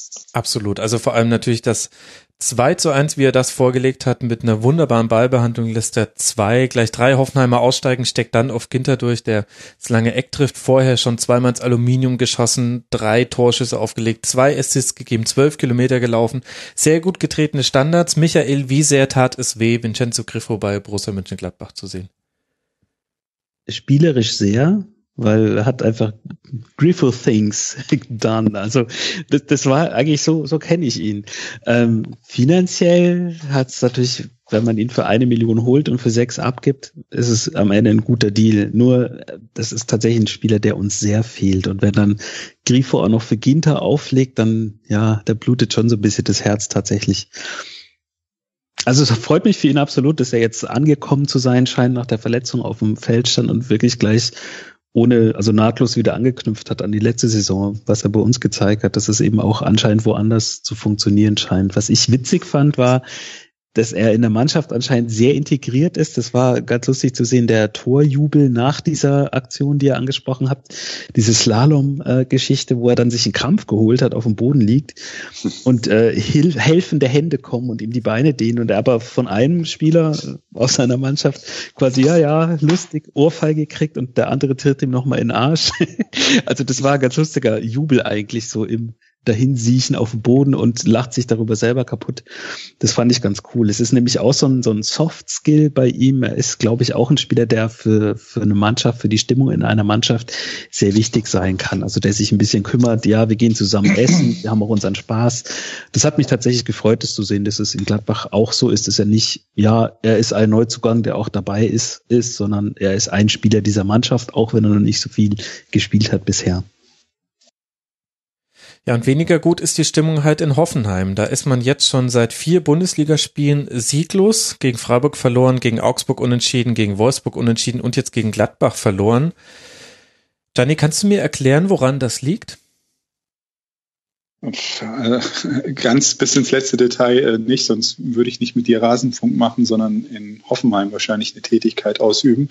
Ähm, ich weiß nicht, ich glaube einfach, dass das äh, eine Mannschaft ist, die ähm, von ihrer Entwicklung her ähm, ja jetzt einfach ähm, viele Schritte übersprungen hat und jetzt einfach auch ein bisschen wieder auf dem Boden der Tatsachen ist und ähm, einen Trainer hat, der auch viele andere Dinge ähm, im Kopf hat, beziehungsweise ihm Leute erzählen, dass er die im Kopf hätte. Ähm, ich habe jetzt hier parallel ähm, gerade die Nachricht ähm, gesehen, äh, dass der DFB es ja nur bei einer Ermahnung oder bei einer Ermahnung be äh, belässt, was diesen Flaschenwurf da angeht. Mhm. Er hat ja auch nicht getroffen. Hat. Ja, gut. Ich weiß nicht, ob das dann. Äh, ich sag euch, hätte er ein, ein T-Shirt getragen, wo draufgestanden hätte, äh, DFB, du bist eher so semi, wäre der ganze Block ja. gesperrt worden für. Also ich finde einfach, ne, da, da muss ich schon sagen, stell, wir stellen uns jetzt mal äh, vor, ähm, Ralf Hasenhüttel hätte diese Flasche ähm, geworfen in dem Spiel, mhm. beispielsweise gegen die Bayern. Einfach wirklich mal ohne Schaum vom Mund und ohne jetzt die ganze Diskussion um seinen Arbeitgeber aufkommen ähm, zu lassen. Aber da, das ist ähm, halt eben, ja, weiß ich nicht, da möchte ich nicht die öffentliche Diskussion dann ähm, für, für drei Wochen äh, mitbekommen, die dann äh, losgetreten wird. Ähm, ich finde, klar, es ist ein junger, junger Typ, 30 Jahre gerade alt, ähm, ob man dann da trotzdem schon die Reife haben sollte, zu kapieren, dass man jetzt nicht eine Flasche da von A nach B pfeffert, äh, geschenkt und ob es dann irgendwo hängen geblieben ist oder nicht, ist mir eigentlich auch ziemlich egal. Ich wollte auch nicht fordern damit, dass er jetzt 70 äh, Spiele Sperre bekommen nee, nee. hätte oder sonst was. Äh, darum geht's gar nicht, ne, sondern ich finde es nur einfach irgendwie so ein bisschen nervig, ähm, einfach in dem, dem, Punkt, wie damit umgegangen wird. Ähm, wie gesagt, Hoffenheim selber, ähm, dem hierbei ähm, ist einer meiner Lieblingsspieler. Ähm, Finde ich, ist ein unfassbar äh, genialer Kopf, der teilweise ähm, so wie er bewertet wird, auch so unfassbar unter Wert verkauft wird. Ich habe ähm, neulich ein Spiel gesehen, da müsstest, müsstest du mir helfen, äh, weil ich mich schon nicht mehr an das letzte Wochenende zu intensiv Gegen erinnern Wolfsburg. Ähm, da hat er auch schon getroffen. Ich glaube. In Wolfsburg. Ja, wirklich ein äh, richtig tolles Spiel gemacht hat. Und wenn man den Sky-Kommentator gehört hat, ich meine, es lief auf Sky, also da bin ich mir relativ sicher, ähm, dann wird das so weiß ich nicht, daran, da, das ist dann wieder, sind wir wieder auch bei Schiedsrichtern und bei den Menschen und bei wie unterschiedlich Dinge bewertet werden, was mich manchmal so ja nahezu wahnsinnig macht. Ähm, dann wird halt so ein Spiel von ihm alles als Selbstverständlichkeit angenommen und da waren so viele geniale Momente bei, wo ich mir denke, na, spiel doch mal so ein Pass, spiel doch mal, sieh doch mal, dass sich ein Raum so öffnet, antizipier doch mal so, wenn das alles so einfach ist. Ähm, es können leider nur in der Bundesliga, weiß ich nicht, 14, 15, 16 Spieler. Ähm, das kann nicht jeder Spieler. Und das ist halt eben schon eine Qualität, die da im Hoffenheimer ähm, Kader ist, die schon äh, natürlich beachtlich ist und finde ich von ihm auch angeführt wird. Würde ich voll zustimmen. Also es ist auch kein Zufall, dass er zum zweiten Mal in Folge getroffen hat. Hat 83 Prozent seiner Pässe in der gegnerischen Hälfte zum Mitspieler gebracht und das, obwohl Gladbach das ja eigentlich immer sehr gut schafft, gerade das Zentrum dicht zu machen. Und ich habe mir die Pässe angeguckt. Das waren viele Vertikalpässe, die dann zum Mann kamen. Also die mir bei definitiv einer der Lichtblicke. Und hinten drin, Michael, ist es halt dann vielleicht auch einfach, wenn du mit Posch, Vogt und Akpo Guma spielen musst und auf den Außen dann noch Schulz und Kaderabek ohne jetzt den einzelnen Spielern zu nahe treten zu wollen, aber das hat einfach ein anderes Format als in der letzten Saison, als da noch ein Sühle stand und ein Hübner, der jetzt eben nicht spielen konnte und ein Vogt. Das, deswegen ist das vielleicht dann auch gar nicht überdramatisch, wenn man so ein Spiel mal verliert als Hoffenheim. Genau, überdramatisch ist vielleicht das Wort. Also das ist, ähm, glaube ich, ein Jammern auf sehr hohem Niveau, wo ich mir nicht mal sicher bin, ob jetzt man als Hoffenheimer das wirklich so sieht, dass es gerade so ein bisschen schlecht läuft, weil man hat eben diese viel beschworene Doppelbelastung eben, wo es jetzt auch nicht so mega läuft, tatsächlich in Europa League, jetzt im Vergleich zur Bundesliga. Und ich finde dafür, ähm, dass das neu, Neuland ist für, für den Verein, mhm. diese, diese mehreren Wettbewerbe parallel zu spielen, machen sie das eigentlich gar nicht so schlecht. Also gerade auch mit, wenn man, wie bei Freiburg ja auch mal sieht, wer da im Sommer eben gegangen ist. Also dafür finde ich, stehen sie eigentlich noch relativ gut da. Also relativ gut da. Das hört sich jetzt auch schon wieder an, so, oh Gott, sie sind 14. Es, es kam Aber, raus, wie du es gemeint hast. Sie sind ja. Tabellensiebter jetzt mit 16 äh, Punkten nach 10 Eben. Also ich wäre auch gern Tabellensiebter. Ganz klar. das glaube ich dir. Für Hoffenheim geht es jetzt weiter gegen Başak hier und dann in Köln und Borussia Mönchengladbach empfängt zu Hause Mainz 05. Und wenn du das Neuland schon ansprichst, wir haben heute einige Erfahrungen mit dem Neuland machen dürfen. Deswegen begannen wir sehr spät mit der Aufnahme. Wir haben über Skype aufgenommen. Äh, entschuldigt bitte, liebe Hörerinnen und Hörer, zwischendurch gab es mal hin und wieder kleinere Tonprobleme. Aber dennoch oder umso mehr eigentlich muss ich mich bedanken bei euch beiden, dass ihr mit mir diesen Bundesligaspieltag durchgesprochen habt. Ich bedanke mich bei Gianni Costa, stellvertretendem Sportchef von der Rheinischen Post. Ihr könnt ihm folgen auf Twitter at unterstrich Gianni Costa. Gianni, vielen, vielen Dank, dass du mal wieder mit dabei warst. Vielen Dank für die Einladung. Und nicht so viel ärgern über Debatten und Videoschiedsrichter und so weiter. Ich weiß, dass sich die Argumente immer wieder wiederholen das normale Leben hat mich gleich wieder mit ähm, Schönem dazugehört. Und von daher, genau, von daher ist das alles in Ordnung. Und ähm, das macht ja den Fußball auch aus, dass wir darüber so lange und intensiv reden können. Ja, da hast du allerdings recht. Und auch herzlichen Dank an Michael Schröder. Hört den Füchsle Talk, da kann man noch viel, viel mehr über den SC Freiburg erfahren. Wir haben es jetzt dann heute ja dann trotz Schwerpunkt war dann doch eher ein bisschen nur gestreift. Bei Twitter heißt er Fußball mit SZ. Vielen Dank, Michael. Bitte, bitte. Und ich habe zu danken. Hat großen Spaß gemacht. Das freut mich sehr. Und den Dank reiche ich dann auch weiter an alle Unterstützerinnen des Rasenfunks. Unter rasenfunk.de slash unterstützen könnt ihr das tun. Informiert euch drüber, schon ein einzelner Euro pro Monat hilft uns sehr.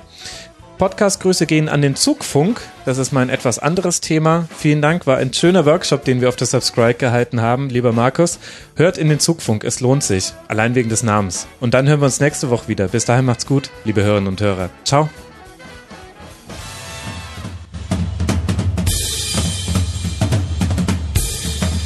Das war die Rasenfunk-Schlusskonferenz.